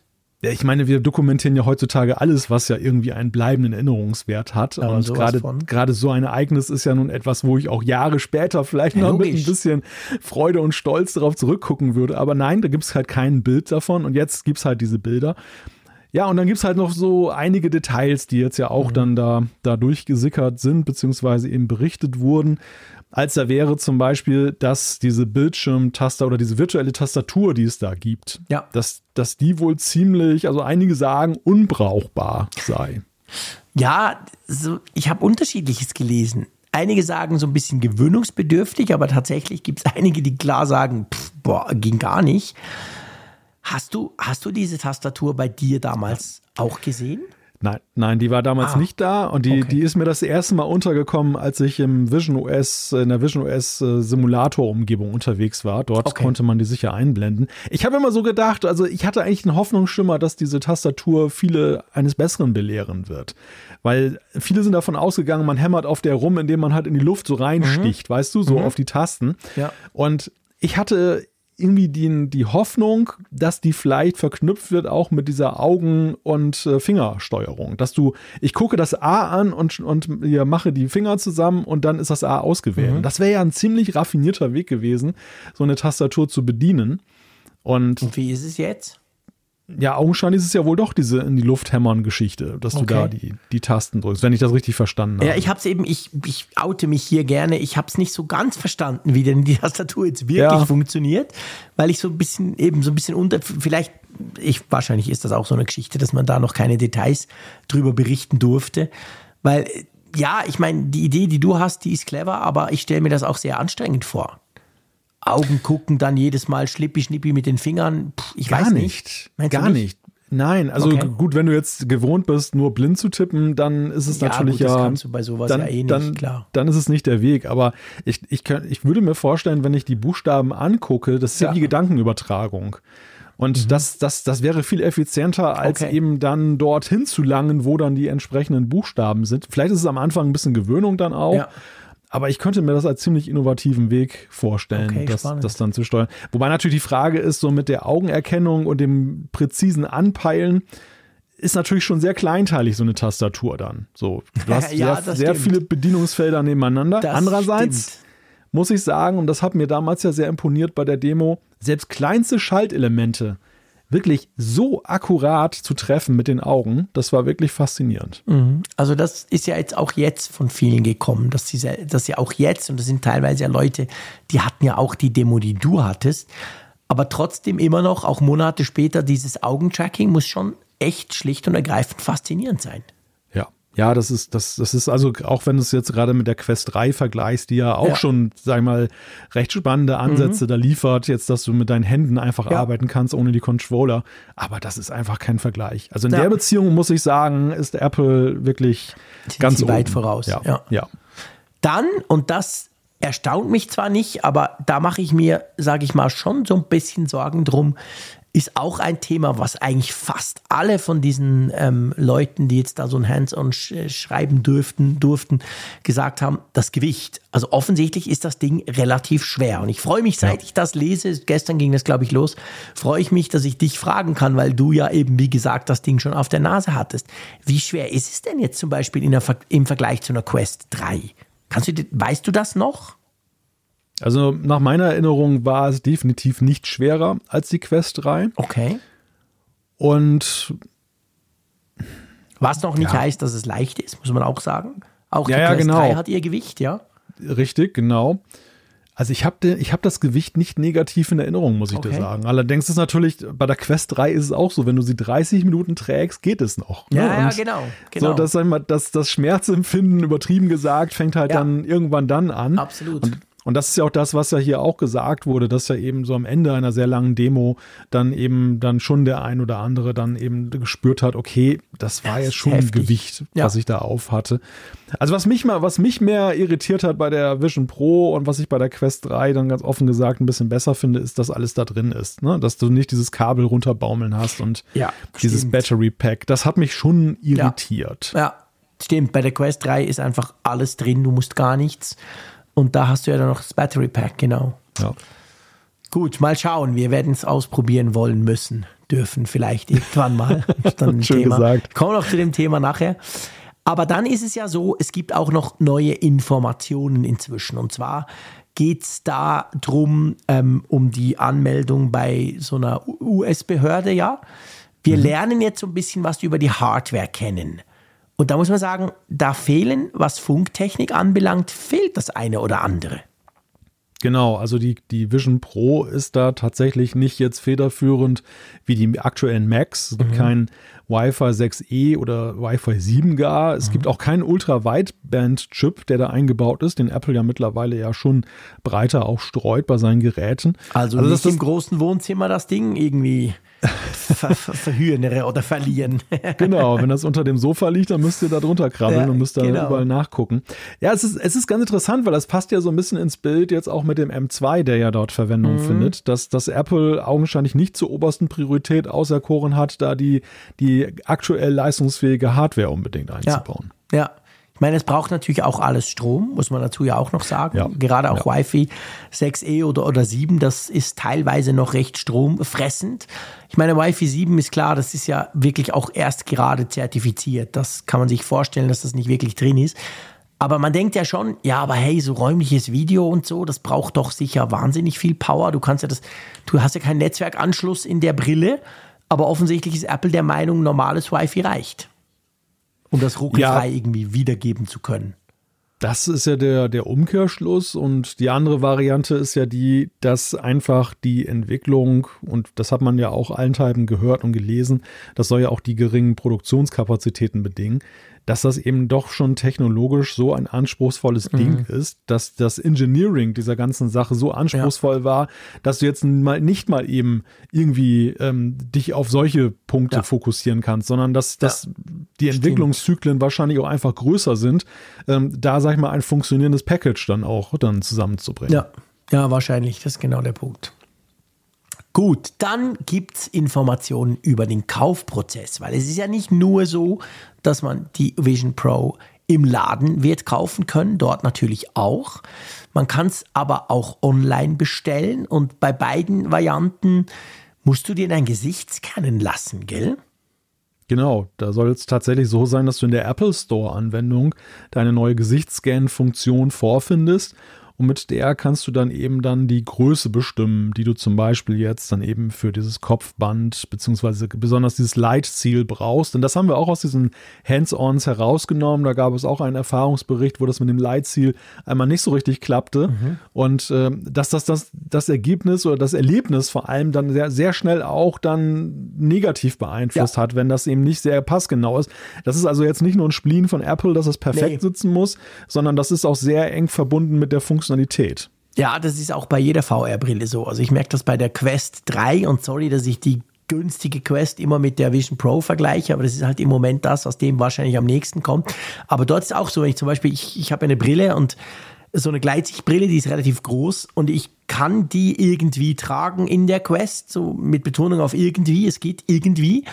Aber auch da merkst du, wenn das nicht sauber sitzt und dann fällt da so ein bisschen Licht rein von der Seite, dann, dann ist Ende Gelände. Dann ist, dann ist diese, diese 3D, wow, ich bin in einer anderen Welt, Experience sofort beeinträchtigt oder im schlimmsten Fall sogar weg. Ja. Ja. Ja, zeigt ja letzten Endes aber auch diesen Ansatz, den wir auch mal diskutiert haben, wie persönlich ist dieses Produkt. Ja. Also es, es, wird schon, es wird schon sehr auf den Träger abgestimmt sein müssen, damit es dann eben dann, sagen wir mal, 100 Prozent geben kann. Und äh, andererseits frage ich mich natürlich dann auch so ein bisschen so, ja, es ist ja schon irgendwie mit dem Aufwand verbunden. Ne? Also klar, jetzt dieser, dieses beim Kaufen ja und, und aber auch so generell diese Anpassungsfrage. Mhm. Hm. Ja, ja, ja, ja, es ist nicht, das bestellst du nicht einfach mit drei Klicks. Das ist definitiv so. Also offensichtlich ja auch im Store. Du, du eben, du lässt dir dein Gesicht scannen. Danach musst du dir überlegen, brauche ich irgendwie eine Korrekturlinse, dann wird die natürlich entsprechend noch angepasst. Also das ist, ja, das ist wahrscheinlich ein längerer Prozess. Ja, also es unterscheidet es auf jeden Fall jetzt von einem anderen Apple-Gerät, was du kaufst, wo du ja, vielleicht noch, sagen wir, sag mal, das, das, das höchstmögliche Anpassen war ja bislang dieses Solo-Loop, wo du dann da deinen Arm abmessen musstest, genau. welche Größe du hast. Genau. Und, und was jetzt dann sehr individuell dann war. Das Aber ansonsten. Du auch nicht einfach bestellen, stimmt. Das, ging auch nicht so einfach. Da hattest du dieses Maßband, was du dann ausgedruckt hast ja. und dann hast du es ausgeschnitten. Aber ansonsten ist es ja so, dass du Apple-Produkte ja eigentlich sehr gut von der Stange kaufen kannst. Ja. Das, ist die, das ist die Geschmacksfrage, ja. großes, kleines iPhone, genau. äh, Farbe und dann kaufst du das halt. Und du musst, du musst nicht irgendwie das auf dich erstmal zuschneiden lassen Nö. oder so. Nö, das musst du wirklich nicht. Da hast du absolut recht. Ja, interessant, spannend. Also das ist, ähm, das ist tatsächlich ähm, eine größere Sache, sowas zu kaufen, nicht nur finanziell, das definitiv, sondern halt auch das drumherum, damit dann alles passt. Ja, hat man ein bisschen was gelernt über die Anwendungsmöglichkeiten dieser Brille? Wissen wir jetzt mehr? Ja, tatsächlich, und das war ja auch noch spekuliert worden, was ist denn eigentlich mit dem Entertainment-Aspekt mhm. jetzt der, der Vision Pro? Einige verknüpften damit ja auch die Hoffnung, dass sie gesagt haben, vielleicht gibt es ja doch noch ein Event, vielleicht macht Apple ja mhm. doch noch mal irgendwie ein Happening, wo sie dann sagen, sie machen die und die 3D-Filme da rein und überhaupt, so sieht ihr Angebot aus. Auch da ist es jetzt so, dass Apple bei seiner stillen Startvariante geblieben ist, dass sie jetzt einfach das per Pressemitteilung so begleiten und jetzt kam eben dann gestern eine weitere Pressemitteilung raus, die dann diesen Fokus hatte auf diesen ganzen, auf diesen ganzen Entertainment-Angeboten. Und da haben sie halt einerseits dargelegt, dass da einige große Namen dann auch mit dabei sind, also so sehr viele Entertainment-Apps. Ja. Ähm, und andererseits aber haben sie auch aufgezeigt, was sie selber da jetzt so planen. Genau, und zwar mit Apple TV ähm, beziehungsweise TV Plus hast du halt, sollst du zum Verkaufsstart im Februar in den USA 150 Spielfilme in 3D zum Leihen und Kaufen natürlich haben. Äh, bei uns sind es, glaube ich, im Moment nur 30, aber es gehören da auch welche dazu, Dune, Avatar, Spider-Man oder eben die James Bond, beziehungsweise nur eine, No Time to Die. Und ähm, die sind dann halt in 3D, aber es ist ja so, dass auch andere Streaming-Dienste, also Disney Plus zum Beispiel, soll ja dann auch 3D-Versionen seiner Filme machen können bzw. Ähm, ähm, anbieten. Bei Apple ist es wohl so, hast du den Film schon gekauft, dann kannst du die 3D-Version gratis nutzen, brauchst aber dazu logischerweise eine Vision Pro, sonst geht es gar nicht. Wie das dann bei anderen aussieht, das wissen wir natürlich noch nicht, so vom Geschäftsmodell her, oder? Genau, das, das sind noch die offenen Fragen. Aber es ist ja schon mal ein sehr klares Statement, wenn man jetzt sieht, neben Disney Plus sind dann zum Beispiel alle möglichen Sportdienste ja. aus den USA mit von der Partie, Amazon Prime Videos dabei, Paramount Plus, Peacock und und und. Also sehr viele bekannte Namen. Mhm. Netflix fehlt bemerkenswerterweise. Ja, oder, gell? Ja, die TikTok ist auch dabei. Ja, TikTok ist dabei, was ich dann auch interessant Meine finde. Güte. Oh je. Ja, auf jeden Fall ist es so, dass sie hier einen, sag mal, sehr starken Footprint abgeben in Richtung Entertainment. Und ich finde auch interessant, dass zum Beispiel Greg Joswiak, der ähm, Senior Vice President für das weltweite Marketing, dann sagt, dass ja die Apple Vision Pro das ultimative Entertainment-Device sei. Mhm. Also so klar hat ja Apple sich bislang noch nicht positioniert, nee. jetzt was diese Anwendungszwecke angeht. Das hat mich so ein bisschen aufhorchen lassen, muss ich sagen. Ja, Ja, das stimmt. Ähm, da hast du recht, aber haben sie nicht. Das Einzige, was mir noch im Kopf geblieben ist in dem Bereich, war doch, ich weiß nicht mehr, wann das kam. Es gab doch mal die Diskussion um den Preis. Und dann gab es doch irgendeine Aussage, dass man ja quasi, wenn du ein richtig geiles Home Cinema Setup willst, und es gibt Leute, da haben wir, haben wir dann auch Zuschriften bekommen damals, die halt sagen, ja, ich brauche ein 80 Zoll TV, ich habe irgendwie hm. siebenfach Surround und weiß nicht was alles, dass du dann ja preislich eigentlich auch schnell auf der Höhe beziehungsweise sogar drüber bist als eine Vision Pro. Da gab es doch mal so eine ja. Diskussion und ich glaube, die wurde von Apple initiiert.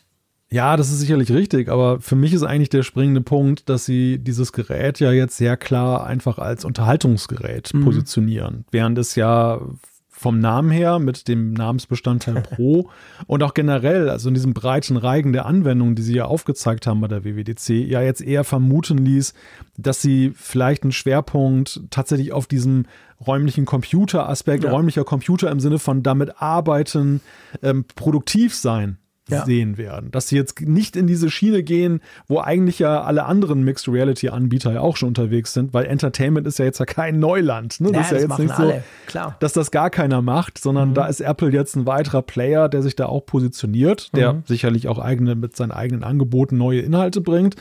Aber trotzdem, es ist, sag mal, das ist jetzt eigentlich die, die Arena, in der am heftigsten gekämpft wird, ja. in die sie sich da jetzt als erstes begeben. Ja, das ist das, aber das ist auch die Arena, ich sag mal, die am einfachsten zu erobern ist. Weißt du? Ja. Ja. Also ich, ich meine das nicht in Bezug auf, wie viele Leute kaufen so, geben so viel Geld für so ein Device aus, aber das ist das, was sich jeder so ungefähr vorstellen kann. Die meisten waren schon mal im 3D-Kino, eben du weißt, die anderen machen auch sowas ähnliches. Also da, da, da bist du so, da bist du eben nicht bei im Neuland, sondern betrittst du eigentlich Pfade, die, die schon da sind. Und dann sagst du halt, ja, okay, wir machen es halt viel besser. Aber ich gebe dir recht, das andere, was für mich persönlich unglaublich viel interessanter wäre mit den Apps und, und eben vor allem, wie kann ich, kann ich damit arbeiten? Ist das mein neuer super duper Megascreen statt meinem winzigen kleinen Studio-Display oder so? Das haben wir alles nicht beantwortet bekommen. Generell ist mir aufgefallen in diesen Hands-Ons, man hat eigentlich praktisch nichts über Apps gelesen. Ich nehme an, das dass dann in der ja. zweiten in der zweiten orchestrierten Runde von Apple das Thema App dann noch, Apps dann noch kam. Man, man hat überhaupt nichts über Apps, weißt du, coole Apps und mhm. wow, das gibt schon und so. Das war gar kein Thema. Das will Apple offensichtlich in dieser Phase im Moment noch nicht. Aber ja, ich gebe gerne zu, das wäre für mich persönlich viel das spannendere Thema als irgendwelche. Ja, nicht Filme. mal nicht mal jetzt eigene Apps, also okay. gar nicht mal jetzt nur die Dritt-Apps, sondern ich hätte mir jetzt auch vorstellen können, dass sie zum Beispiel ja Final Cut jetzt auch auf die Vision Pro bringen ja. und dann so, so räumliches Editing da mhm. mal zeigen und dann eben da so ein Aha-Effekt ist, dass man sagt, okay, dass, sag mal, wenn ich im Raum 360 Grad um mich herum ähm, meine Timeline da habe oder die Elemente und kann mir das so zusammenbauen, so mein Origin Report mäßig, mhm. dass das vielleicht so eine ganz neue Experience sein kann, ja. das zusammenzubauen, vielleicht auch deine Produktivität steigert und und und. Also da wäre ja schon einiges denkbar gewesen. Mhm. Aber äh, das jetzt ist für mich so, ja, sag mal, das Erwartbarste, was man mit so einem Headset ja, äh, ja machen kann, dass ja. man eben da mit 3D-Filme guckt. Und wer hätte das gedacht? Ob ja. das jetzt am Ende dann so die, die Killer-Anwendung ist, ich meine, du hast von den Verweis auf 3D-Kino und 3D-Fernsehen gemacht. Das war ja auch schon mal ein großer Hype, äh, auf, auf Fernsehern 3D-Filme zu gucken und das ja ganz toll, hat ja ganz toll funktioniert. Ja, genau. Also ich bin da, ich bin da auch nicht vollends von überzeugt jetzt, dass, dass das das nächste große Ding ist. Das, ist, das nee. ist sicherlich eine schöne Sache bei einigen Filmen. Das will man hier mal haben, aber das, ich, ich, ich persönlich muss zum Beispiel nicht künftig jeden Film in 3D sehen. Boah, ich muss nein, auch, auf keinen Fall. Und ich kann auch eigentlich relativ gut damit leben, so ein großes 12,9 Zoll iPad Pro vor mir zu haben und dort meinen Streaming-Dienst dann einfach mhm. anzuwerfen und mir das darauf anzugucken. Ja. Also auch da muss Bin ich nicht stets den, den, 80 Zoll Bildschirm im, im Raum haben. Vor allem, wenn ich ihn sozusagen im Gesicht spüre. Das ist ja der große Unterschied. ja, weißt du, wenn, genau. der, wenn der dann echt steht, stört er mich ja nicht, außer Nö. dass er viel Platz braucht. Ja.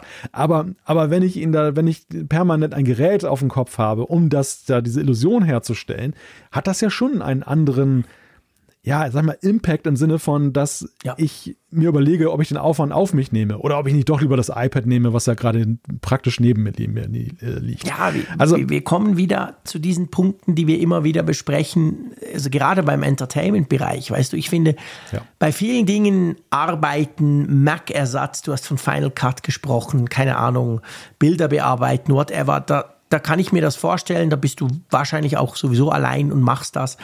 Aber gerade beim Filme gucken, also mal abgesehen davon, dass ich meistens oder oft ja mit anderen, mit meiner Familie zum Beispiel oder meiner Frau zusammen gucke, ist es ja so, selbst wenn nicht, ja, ich gebe es zu, ich gucke gerne einen Film und knabbere dazu was. Ja. Geht das mit der Brille? Kann ich mir da Chips reinschieben oder wird die dann dreckig? Also, weißt du, das sind so mhm. praktische Fragen, das macht ja irgendwie alles überhaupt keinen Sinn. Und das, das finde ich schon, da musst du schon ziemlich Hardcore-Fan sein und da so richtig eintauchen wollen in den letzten James Bond-Film, um dir das über so eine Brille anzugucken. Also, also meins ist es überhaupt nicht, muss ich ganz klar sagen.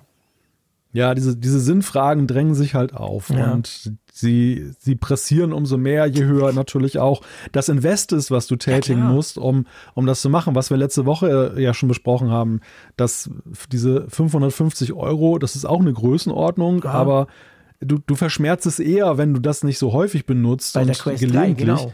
Genau, bei der Vision Pro ist es dann ja so, wenn ich mir gar nicht ständig 3D-Filme angucken will, dass ja, dann, dann ist es halt nicht unbedingt dann notwendig, dann so viel ja, Geld auszugeben. Sorry, das muss viel, viel, viel, viel, viel, viel mehr können, dass ja. ich den Preis von einem sehr gut ausgestatteten MacBook Pro dafür, dafür hinlege. Das ist völlig klar. Also für mich. Und deshalb, und deshalb ist jetzt, sag ich mal, die Erwartungshaltung, du hast es ja schon gesagt, ähm, mit Sicherheit oder vermutlich wird jetzt in einem nächsten Aufschlag dann Apple dann eben diese anderen Themenbereiche ja. dann touchieren. Ich denke. Und und äh, wir hoffen es zumindest, also, äh, dass ja, es so. Ich hoffe es, ja, sonst mache ich mir da wirklich langsam Sorgen. Da, dass es so sein wird und, und dass sie dann eben dann da einsteigen und uns da vielleicht dann aufzeigen, welche Möglichkeiten es in dem Bereich gibt. Mhm.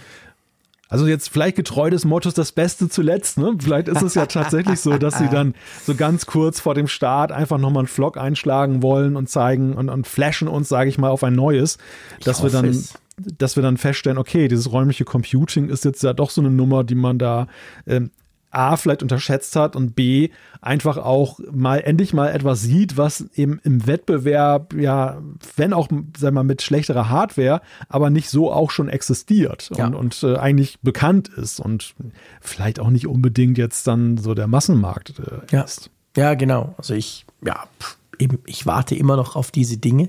Mal schauen, das wird dann wahrscheinlich so in ja, in zwei Wochen oder so wird das dann wahrscheinlich langsam rauskommen, denke ich mal. Also das ist ja, wir haben am 2. Februar ja diese, nee, am 1. Februar, gell, geht sie in den Verkauf. Zweiter. Zweiter. Zweiter. Das ist ein ja. Samstag. Oder? Nee, Moment, ich bin falsch, sorry. Natürlich Quatsch. Ich bin schon im Februar. Genau. Ähm, und dann wird ja wahrscheinlich drei, vier Tage vorher werden dann genau diese Berichte kommen, wo dann vielleicht mehr, mehr mal ausprobiert werden konnte. Ja, mal schauen. Dann werden wir wieder darüber berichten. Aber apropos auf in den Verkauf kommen, beziehungsweise gekauft werden können, da gibt es ja in Bezug auf Europa, wie ich finde, recht erstaunliche Neuigkeiten, beziehungsweise was heißt Neuigkeiten? Es sind auch Gerüchte.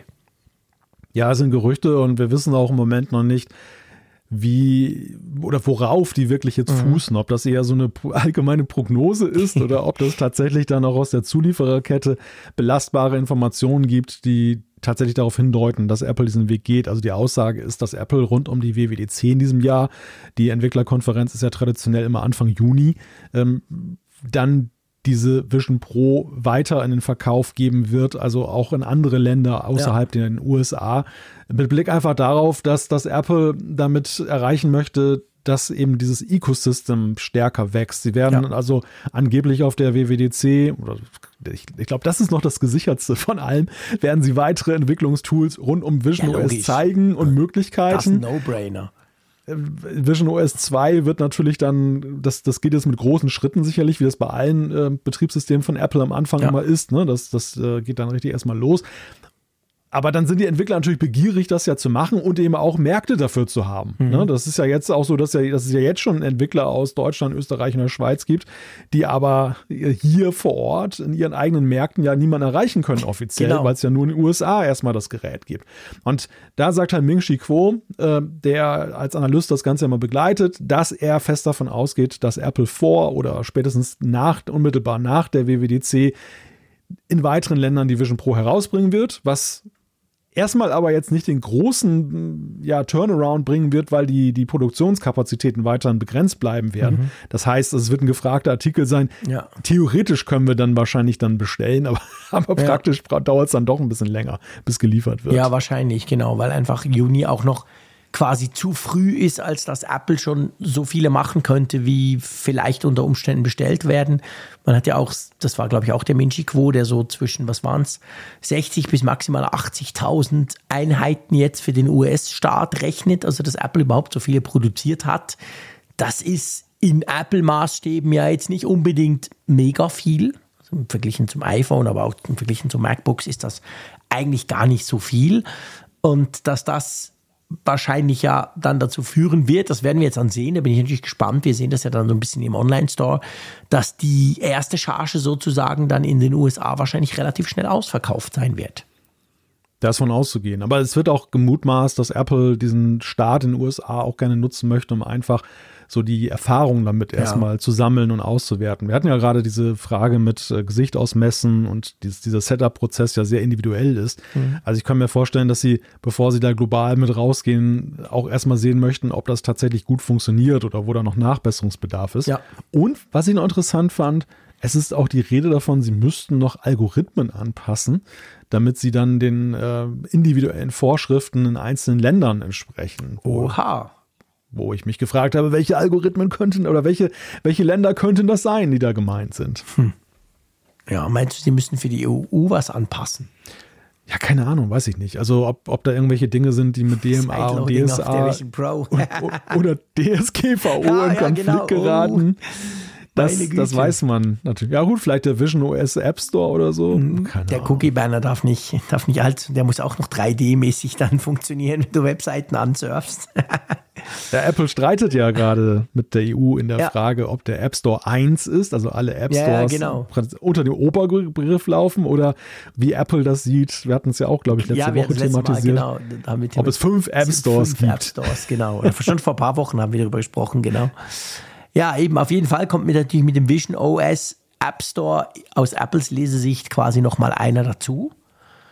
Und ja, ich meine, also jetzt von mir aus gesehen muss ich natürlich auch sagen, das sind wahrscheinlich ja auch Apps, die sich, die unterscheiden sich ja dann wirklich von anderen Apps, gehe ich davon aus, wenn sie für die Vision Pro angepasst werden.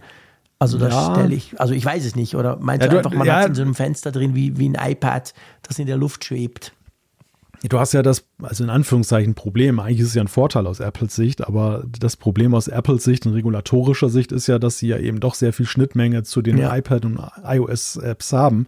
Ähm, einfach, einfach deshalb, weil sie ja, sie haben ja darauf auch gepocht, dass sie sagen, es gibt eine Million Apps gleich am ja, Start. Stimmt, alle iPad-Apps funktionieren, genau. Ja, ja, genau. Und, und, dann ist es natürlich schwer zu sagen, das ist ja ganz anders, das hat überhaupt nichts miteinander zu tun. Ne? Ja. Das, das kannst du dann natürlich schwer aufrechterhalten, diese These. Ja, ja, da hast du absolut recht. Guter Punkt. Tja, also, wir harren weiterhin gespannt der Dinge, die uns Apple da ähm, mitteilen lässt, sozusagen quasi. Da wird sicher das eine oder andere noch kommen und dann, ja, dann muss das dann einfach auch mal in den Verkauf gehen und wir müssen mal gucken, was da dann entsprechend alles passiert. Ich bin nach wie vor gespannt. Lass uns zur Umfrage der Woche kommen, okay? Genau. Was wollten wir letzte Woche wissen? Es ging natürlich um die Vision Pro. Das knüpft direkt an. Also die Frage war, äh, ob ihr denkt, dass die erste Vision Pro von Apple ein Erfolg wird. Und da haben 1710 Teilnehmer bis dato mitgemacht. Ja, und es gibt ein gemischtes Bild, kann man sagen. ja, 40,4 Prozent sagen ja. Also die Apple Vision Pro wird ein Erfolg. Aber 34,6 Prozent nicht wirklich weit dahinter sagen auch nein. Und genau ein Viertel sagt, weiß ich nicht. Also ja, ich würde sagen, das trifft doch unser Hin- und Herschwenken auch gar nicht schlecht, oder?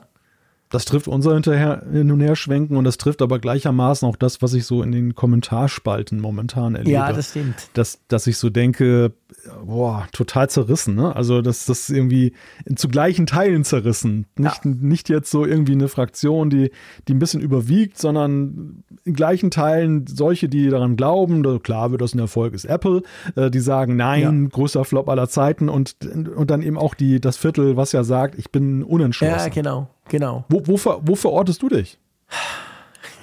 Ich könnte es mir einfach machen und sagen, ich, ich, bin bei dem Viertel. Ich schwanke so, nee, also wirklich ganz ehrlich, ich schwanke zwischen allen drei. Es kommt immer ein bisschen drauf an, was ich lese. Mhm. Es kommt immer gerade ein bisschen drauf an, eben jetzt das über bei dieser Entertainment-Geschichte, die wir diskutiert haben, dachte ich so, hey, aber wenn, wenn das der Fokus ist, boah, dann bin ich ganz klar wieder Team Rot, also sprich nein. Das, mhm. das allein kann es nicht zum Erfolg bringen ich sehe ich sehe ein gewisses Potenzial, aber ich habe so viele Fragezeichen. Ich, ist wirklich, ich, wenn ich mich final festlegen müsste, könnte ich das nicht im Moment. Wie ist es bei dir? Wo bist du? Lustigerweise ist es so, dass durch diese vielen Unkenrufe, die man mhm. bei jedem Apple-Produkt ja mal hat, von wegen, das wird ein Flop, ja. das wird ein Flop, ist man ja mittlerweile schon einigermaßen abgehärtet, dass ja, man das sich stimmt. ja mittlerweile gar nicht mehr vorstellen kann, dass ein Apple-Produkt wirklich mal floppen kann. Muss ich ganz ehrlich sagen. Ja, also was, ja ich, ich bin ungläubig wegen der ganzen Schlechtmacher. Mhm. Ähm, ich würde mich so irgendwo zwischen weiß nicht und ja verorten. Ja. Also ich, ja. ich, ich, glaube, die, die erste Vision Pro wird noch, die wird es noch relativ leicht haben. Die, weil einfach der, der Faktor Neugierde auch so groß ist. Ja, die, die, die, auf Strecke ist es vielleicht schwieriger, aber zumindest so in den ersten, im ersten Jahr wird sie keinerlei oder im zweiten Jahr auch noch keinerlei Probleme haben, Abnehmer zu finden ja, ein bisschen weiß nicht ist aber schon drin, wenn ich jetzt so die aktuellen Geschehnisse sehe. Das hört man ja auch heraus bei mir. Das ist interessant. Ich, ich sehe das, ich sehe das gerade anders. Ich denke, die, die erste hat, hat mehr Mühe als die anderen.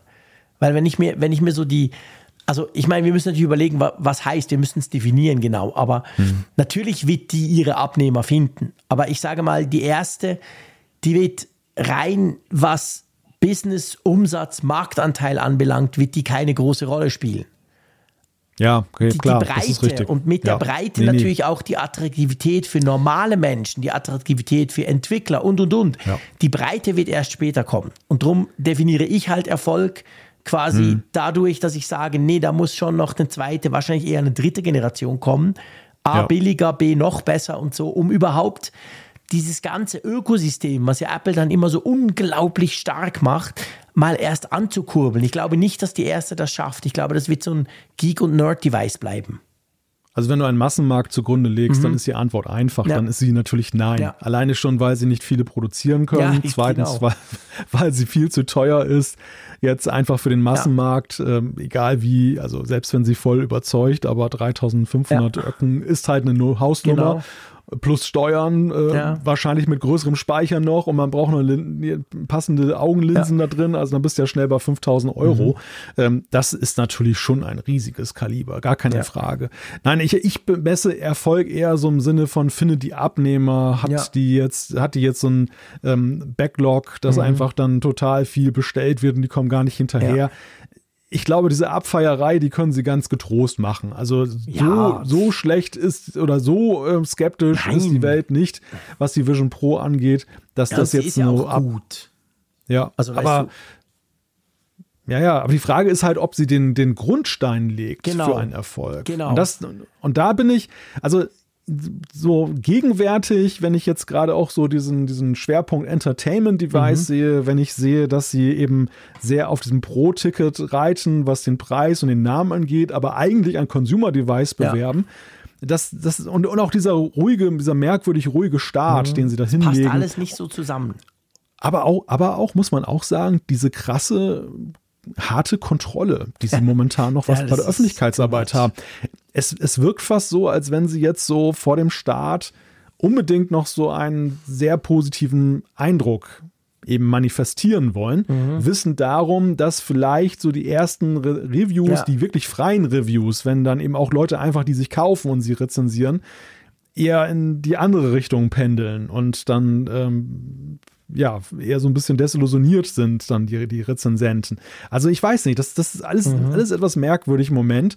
Und äh, ich, bin, ich bin wirklich gespannt, wo das, äh, welchen weiteren Verlauf das nimmt. Ich bin extrem gespannt und ich möchte mich wirklich auch nicht festlegen, muss ich ganz klar sagen. Also ich bin grundsätzlich natürlich ein positiv denkender Mensch. Ich stimme auch nicht auf die ein, die dann immer sowieso alles scheiße finden am Anfang. Ja, die gab es ja bei jedem Produkt, klar. Ähm, aber ich denke, es ist definitiv kein Selbstläufer. Einfach weil, weil es halt auch wirklich neu ist. Also es, es, ja. es löst, ich sag's mal ganz böse, es löst ein Problem, das ich ja eigentlich gar nicht habe im Moment. Oder ist mir nicht bewusst. Mhm. Vielleicht ist mir nur noch nicht bewusst. Dann hat ja Apple eine Chance, das herauszuarbeiten. Aber ich glaube, da dieses, dieses Restriktive, was du jetzt gerade ansprichst, das zeigt sich eben halt auch darin, dass sich Apple diesen Problemen bewusst ist. Also das ist ja. nicht einfach, ja. Ja, so ein Tablet, das, aha, okay, wie ein großes iPhone, ja, spannend, könnte ich nutzen. Aber hier, pff, tausend Möglichkeiten, aber gleichzeitig auch keine, die mich so richtig bis jetzt an, anfixt, so richtig. Und darum müssen wir mal abwarten. Übrigens noch, ich, ja, sorry, du ja. zuerst, dann habe ich noch eine ja, Breaking nee, also, News. Ja, nee, ich, da, da möchte ich gerne noch was zu ergänzen, mhm. weil ich bin immer wieder bei diesem, bei diesem Leak, was es mal gab, ich glaube von German war das, wo gesagt wurde, diese interne Vorstellung der Vision Pro, mhm. die auch im Apple-Management zu sehr geteilten Reaktionen mhm. geführt hat. Und die würde auch ihm erklären, warum man so so einen Ansatz gewählt hat, die jetzt dann auch auf den Markt zu bringen, weil ja. es auch bei Apple sich wieder, wieder strebende oder, oder widersprüchliche mhm. Einschätzungen dazu gibt. Ich muss ja sagen, und das, sag mal, das kann, da bin ich mir mittlerweile relativ sicher, die, die technischen Rahmenbedingungen, die diese Vision Pro schafft, sind exzellent. Ja, also das ist wirklich sofort. ein von, von den Rahmenbedingungen mit dem Augentracking, mit den Displays und überhaupt auch das Aussehen, das ist ein super exzellentes ja. Gerät. Das ist, das ist, ich glaube, vorbehaltlich der Tests, die da noch folgen müssen, ist das die beste Hardware, die es geben kann. Ja, also das glaube ich dir hundertprozentig, klar. Aber der Use Case, weißt Eben. du, der Use Case ist nach wie vor, und da bin ich völlig bei dir, ähm, diese, ja, wenn man sagt, dass, dass das löst ein Problem, was ich momentan nicht habe, das ist eigentlich nicht gut. Nee. Es muss eigentlich wirklich so genau. sein.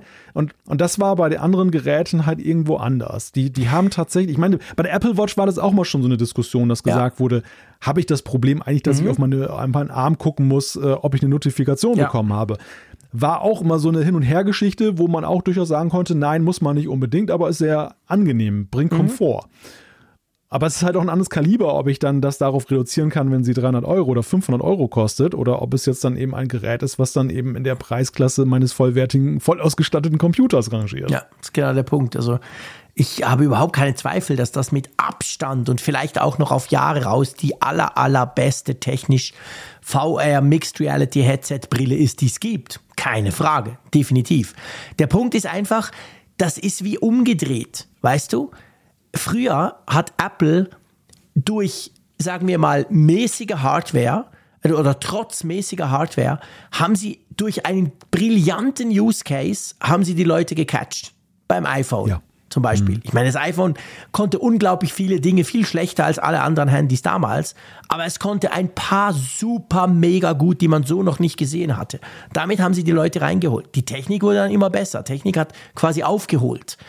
Und ich meine, selbst den Mac könntest du so früher sehen. Der, der, war, der war technisch nie so super mega, aber die Bedienung, wow, krass, das war so anders. Und hier ist es umgekehrt, kommt es mir manchmal vor. Die Technik Stimmt. ist outstanding, noch nie gesehen. Stimmt. Aber mhm. ähm, sag mir, was ich mit der geilen Technik machen soll, weißt du? Und das ja. ist, glaube ich, für Apple einfach viel schwieriger, als wenn man quasi vergisst, weil es so geil ist, vergisst man, dass da halt vielleicht noch die ein oder andere technische Funktion fehlt. Hier ist es irgendwie anders.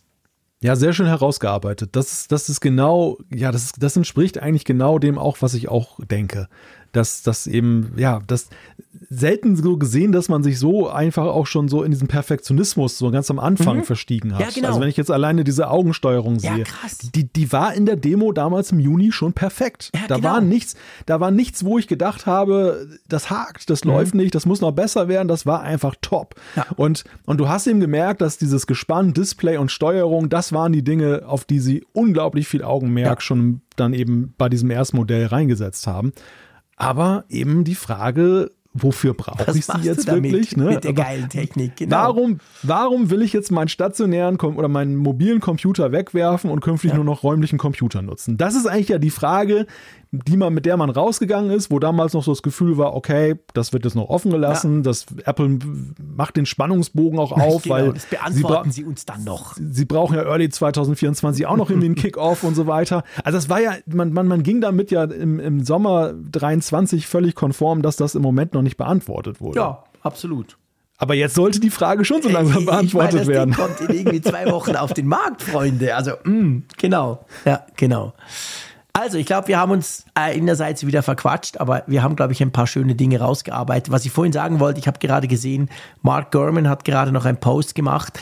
Offensichtlich hat Netflix bekannt gegeben, offiziell, dass sie keine Vision Pro App machen wollen und dass sie auch die iPad-App verhindern, dass die auf der Vision Pro läuft. Sie sagen, man soll es im Browser gucken. ja. Finde ich auch noch spannend, oder? Wo wir gerade ja. vor einer Viertelstunde gesagt haben, ah, guck, Netflix fehlt. Ja, Netflix hat sich ja schon manchmal so als Enfant terrible ja. da so äh, ins Spiel gebracht. Genau. Also da bleiben sie sich dann offenbar treu. Ja, offensichtlich. Also ich meine, das kam jetzt gerade rein. Ich habe nur die Headline gelesen, also muss man mal warten. Wir können es dann noch nächste Woche analysieren, wenn wir mehr Infos haben. Aber ich fand, das passt gerade ganz gut zu unseren Gedanken zum Thema Entertainment. Also, dass sie, dass sie keine native App liefern, kann ich sogar noch nachvollziehen, weil das am Anfang ja ein sehr kleiner Markt ist. Ja. Und da jetzt viel Energie reinzustecken, ist die Frage, aber die iPad-App nicht freizugeben, muss ich sagen, ist einfach nur idiotisch. Das ist also, doof. Weil, weil am Ende, das, das ist ein Klick und ähm, du hast zahlende Kunden. Ja, also, genau.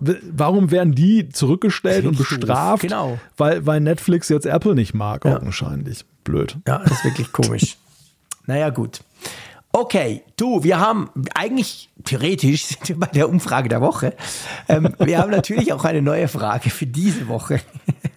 Genau, und die knüpfen unser Thema mit, den, äh, mit dem Blick über den Tellerrand auf Samsung an. Und wir wollen von euch wissen, sollte das iPhone künftig eine zusätzliche Dreifach-Telekamera erhalten? Wir werden natürlich jetzt sagen, Moment mal, in bestimmten Modellen ist es ja. Wir meinen jetzt ja jetzt mit Blick darauf, wo das die, die Fünffach-Kamera drin ist. Genau, genau. Also beim, beim iPhone Pro Max muss man ganz klar sagen, ob das iPhone Pro Max zukünftig eben eine zusätzliche Dreifachkamera erhalten sollte. Ähm, da habt ihr ja die Möglichkeit zu sagen, ja, klar. Ihr könnt sagen, nein, brauche ich nicht. Oder ihr könnt natürlich auch sagen, hey, weiß ich nicht. Gut. Zuschriften unserer Hörerschaft. genau. Und da, du hast es ja vorhin schon angetönt. Wir haben ja da auch sehr schönes Feedback bekommen zu einer Frage, die uns ja persönlich sehr pressiert hat.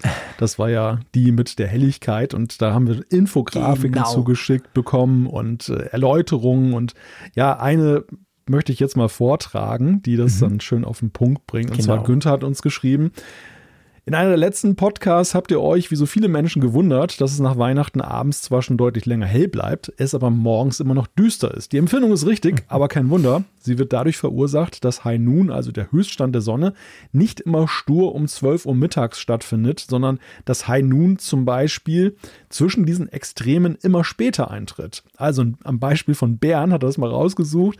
Am 2. November 23 äh, war das um 12.13 Uhr, am 12. Februar 24 um 12.44 Uhr, deutlicher, deutlicher mhm. Unterschied. Wilhelmshaven war das am 2.11. um 12.11 Uhr und am 12.02. dieses Jahres wird es um 12.41 Uhr der Fall sein. Dass der Sonnenscheitelpunkt so mathematisch berechenbar hin und her pendelt, hat etwas mit der Umlaufbahn der Erde und der Schräglage der Erdachse zu tun, kümmert uns meist nicht, weil wir den Effekt bei genügend Tageshelligkeit gar nicht wahrnehmen, schreibt Günther. Mhm. Im Winter aber spüren wir es deutlicher. Eigentlich müssten sich mit der Verspätung von High Noon auch Aufgang und Untergang verspäten. Ja, aber im gleichen Zeitraum ändert sich auch der Höchststand der Sonne im High Noon. Erst wird die Sonnenparabel bis Weihnacht immer schmaler. Das mindert etwas das Späterwerden des Untergangs. Nach Weihnachten wird die Parabel wieder breiter, was der Verspätung des Sonnenuntergangs einen zusätzlichen Kick verpasst. Dieser Kick ist es, den wir spüren, wenn es Anfang Januar abends schon deutlich heller wird, während es morgens immer noch zu dunkel aussehen lässt. Ja, es ist einfach geil. Es ist einfach wirklich die Apfel von Community. Wir haben wirklich einige Zuschriften bekommen. Einer hat uns eine großartige Grafik geschickt, die hat sofort erklärt, das, was Günther uns hier verschriftlicht hat. Problem ist, Grafik, Podcasten, ihr seht es, bringt natürlich nichts. Darum haben wir jetzt den Günther quasi rausgepackt, weil er das so schön beschrieben hat. Und es ist schon, ich meine, du hast ja auch gesehen, wann ging das los? Am Donnerstagmittag hatten wir eigentlich die mhm. Lösung schon drin, wo wir da am ja, Anfang so ein bisschen sofort. Kam rum überlegt haben und dann gleich, paff, haben einige Leute absolut on point geschrieben, was die Sache ist.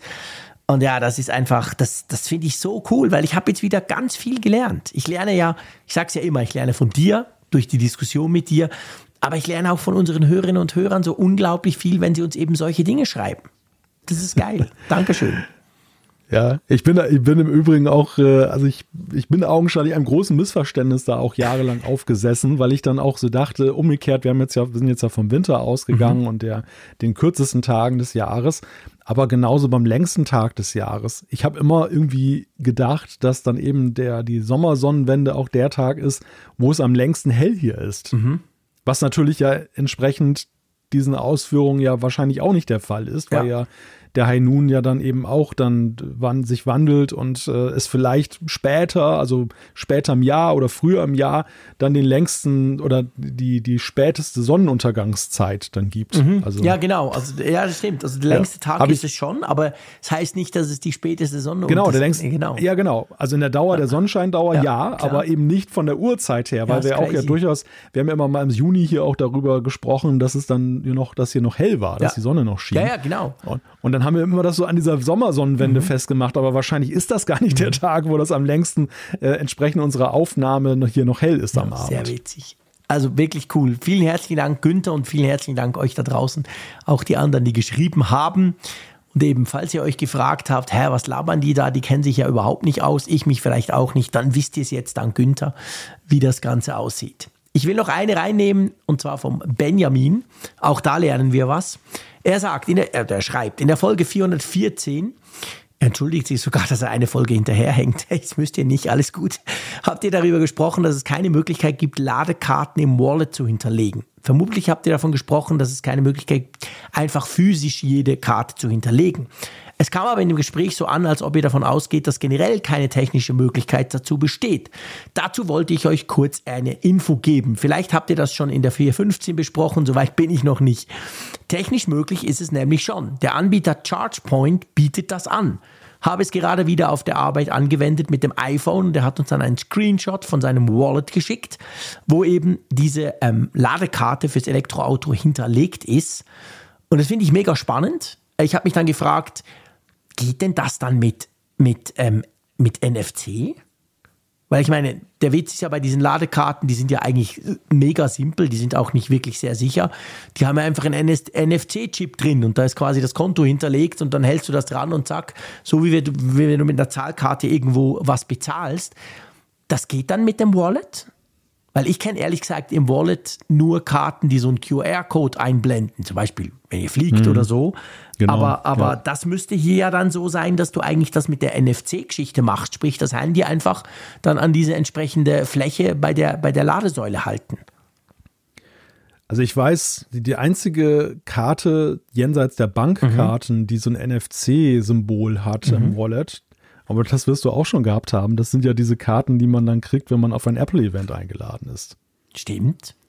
Ja, da, kriegst ja so eine, da kriegst du ja so eine Zugangskarte ja, und meistens muss man die, sie doch nicht zeigen, aber ja, die brauchst, die du gar nicht brauchst, ja, genau. die aber un unglaublich dekorativ ist. Genau. Und, und die hat eben auch so ein, so ein NFC-Symbol, dass, dass du damit dann dich ja, aber da. Das Apple, das kann ist ja klar. Das ja, ja, eben. Das, ja, das, nicht deshalb ist die Frage. Das, deshalb ist die Frage, ist das jetzt ein, nutzen sie da eine Pri Private API? dass sie das ja. dann ermöglichen? Oder ist das jetzt aber doch eine Möglichkeit, die auch andere benutzen könnten? Also ich bin jetzt ganz frech. Ähm, ich frage einfach den Benjamin. Du darfst uns gerne nochmal schreiben. Wir reichen das dann nach. Ähm, und wenn ihr da draußen denkt, ah, lasst mich in Ruhe mit dem Zeug, dann ist es einfach für mich interessant, weil ich, ich habe mich genau das gefragt. Ich sehe das, ich sehe es im Screenshot, sieht cool aus.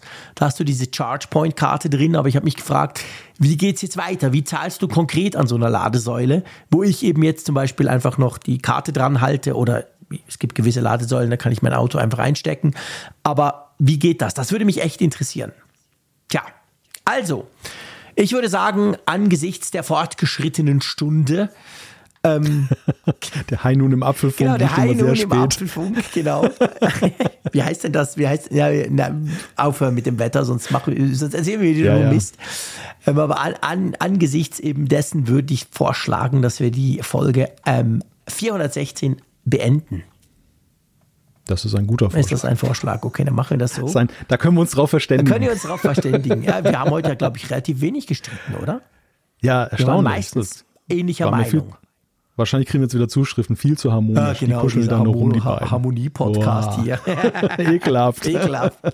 Naja, mal schauen. Aber ich glaube, wir haben ein paar Dinge schön zusammen ja. ähm, rausdiskutiert. Ich sage das dem immer so, wir beide sagen dem so, dass man Dinge einfach, dass, dass, dass wir Ideen haben, die wir erst haben, dadurch, dass wir zusammen sprechen und dann so ein bisschen das, Sachen quasi entwickeln. Und wir gehen dann beide aus dem Podcast ja. raus und denken, hey, geile Idee, ist mir vorher noch gar nie, das wusste ich vorher gar nicht.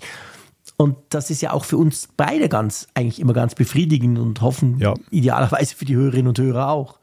Ja, in gewisser Weise ist das, was wir hier ja abhalten, immer so eine Art Redaktionskonferenz, ne? wo, wo du über ein Thema sprichst und entwickelst das irgendwie sag mal, den, die Standpunkte, wie, wie man es betrachten kann, die Perspektiven, die man haben muss, um das dann eben dann zu besprechen. Das ist ja im Grunde genommen hier immer, wird hier ausgelebt, was, was vielleicht an anderen Orts dann schon in der Vorbereitung dann stattfindet. Deshalb finde ich auch, sehe ich auch gar keinen Reiz darin jetzt unbedingt, dass wir uns jetzt da mit dem Hammer auf den Kopf hauen müssen. Nein. Wenn du natürlich, wenn du natürlich Sachen sagst, die mich ärgern, dann, dann müssen wir die Hammer rausholen. Das hilft ja nichts. Aber das haben wir ja, glaube ich, in den letzten 400 Folgen bewiesen, dass wir das ab das und zu eine oder andere Mal, ja. genau. Aber dieses Mal nichts, kein Hammer, Nein. gar nichts. Genau. Vielen herzlichen Dank, lieber Malte. Es hat mir ganz großen Spaß gemacht. Danke euch da draußen, dass ihr immer so zahlreich zuschaltet und eben, wie gesagt, uns auch schreibt, uns korrigiert, uns mit Wissen füttert sozusagen. Ähm, ich freue mich schon auf nächste Woche. Ich bin mega gespannt, über was wir da sprechen wollen und werden. Macht's gut und tschüss aus Bern. Ja, der Dank äh, gilt auch dir von mir und, und der Dank gilt auch NordVPN als Sponsor dieser Folge. Wenn ihr das Angebot euch angucken möchtet, nordvpn.com slash Apfelfunk. Ja, und wenn ihr mögt, nächste Woche sind wir wieder am Start. Bis dann. Tschüss von der Nordsee.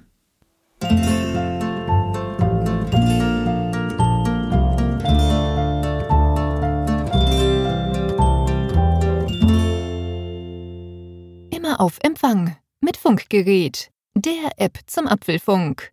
Lade dir jetzt Funkgerät für iOS und Android kostenlos im App Store und bei Google Play.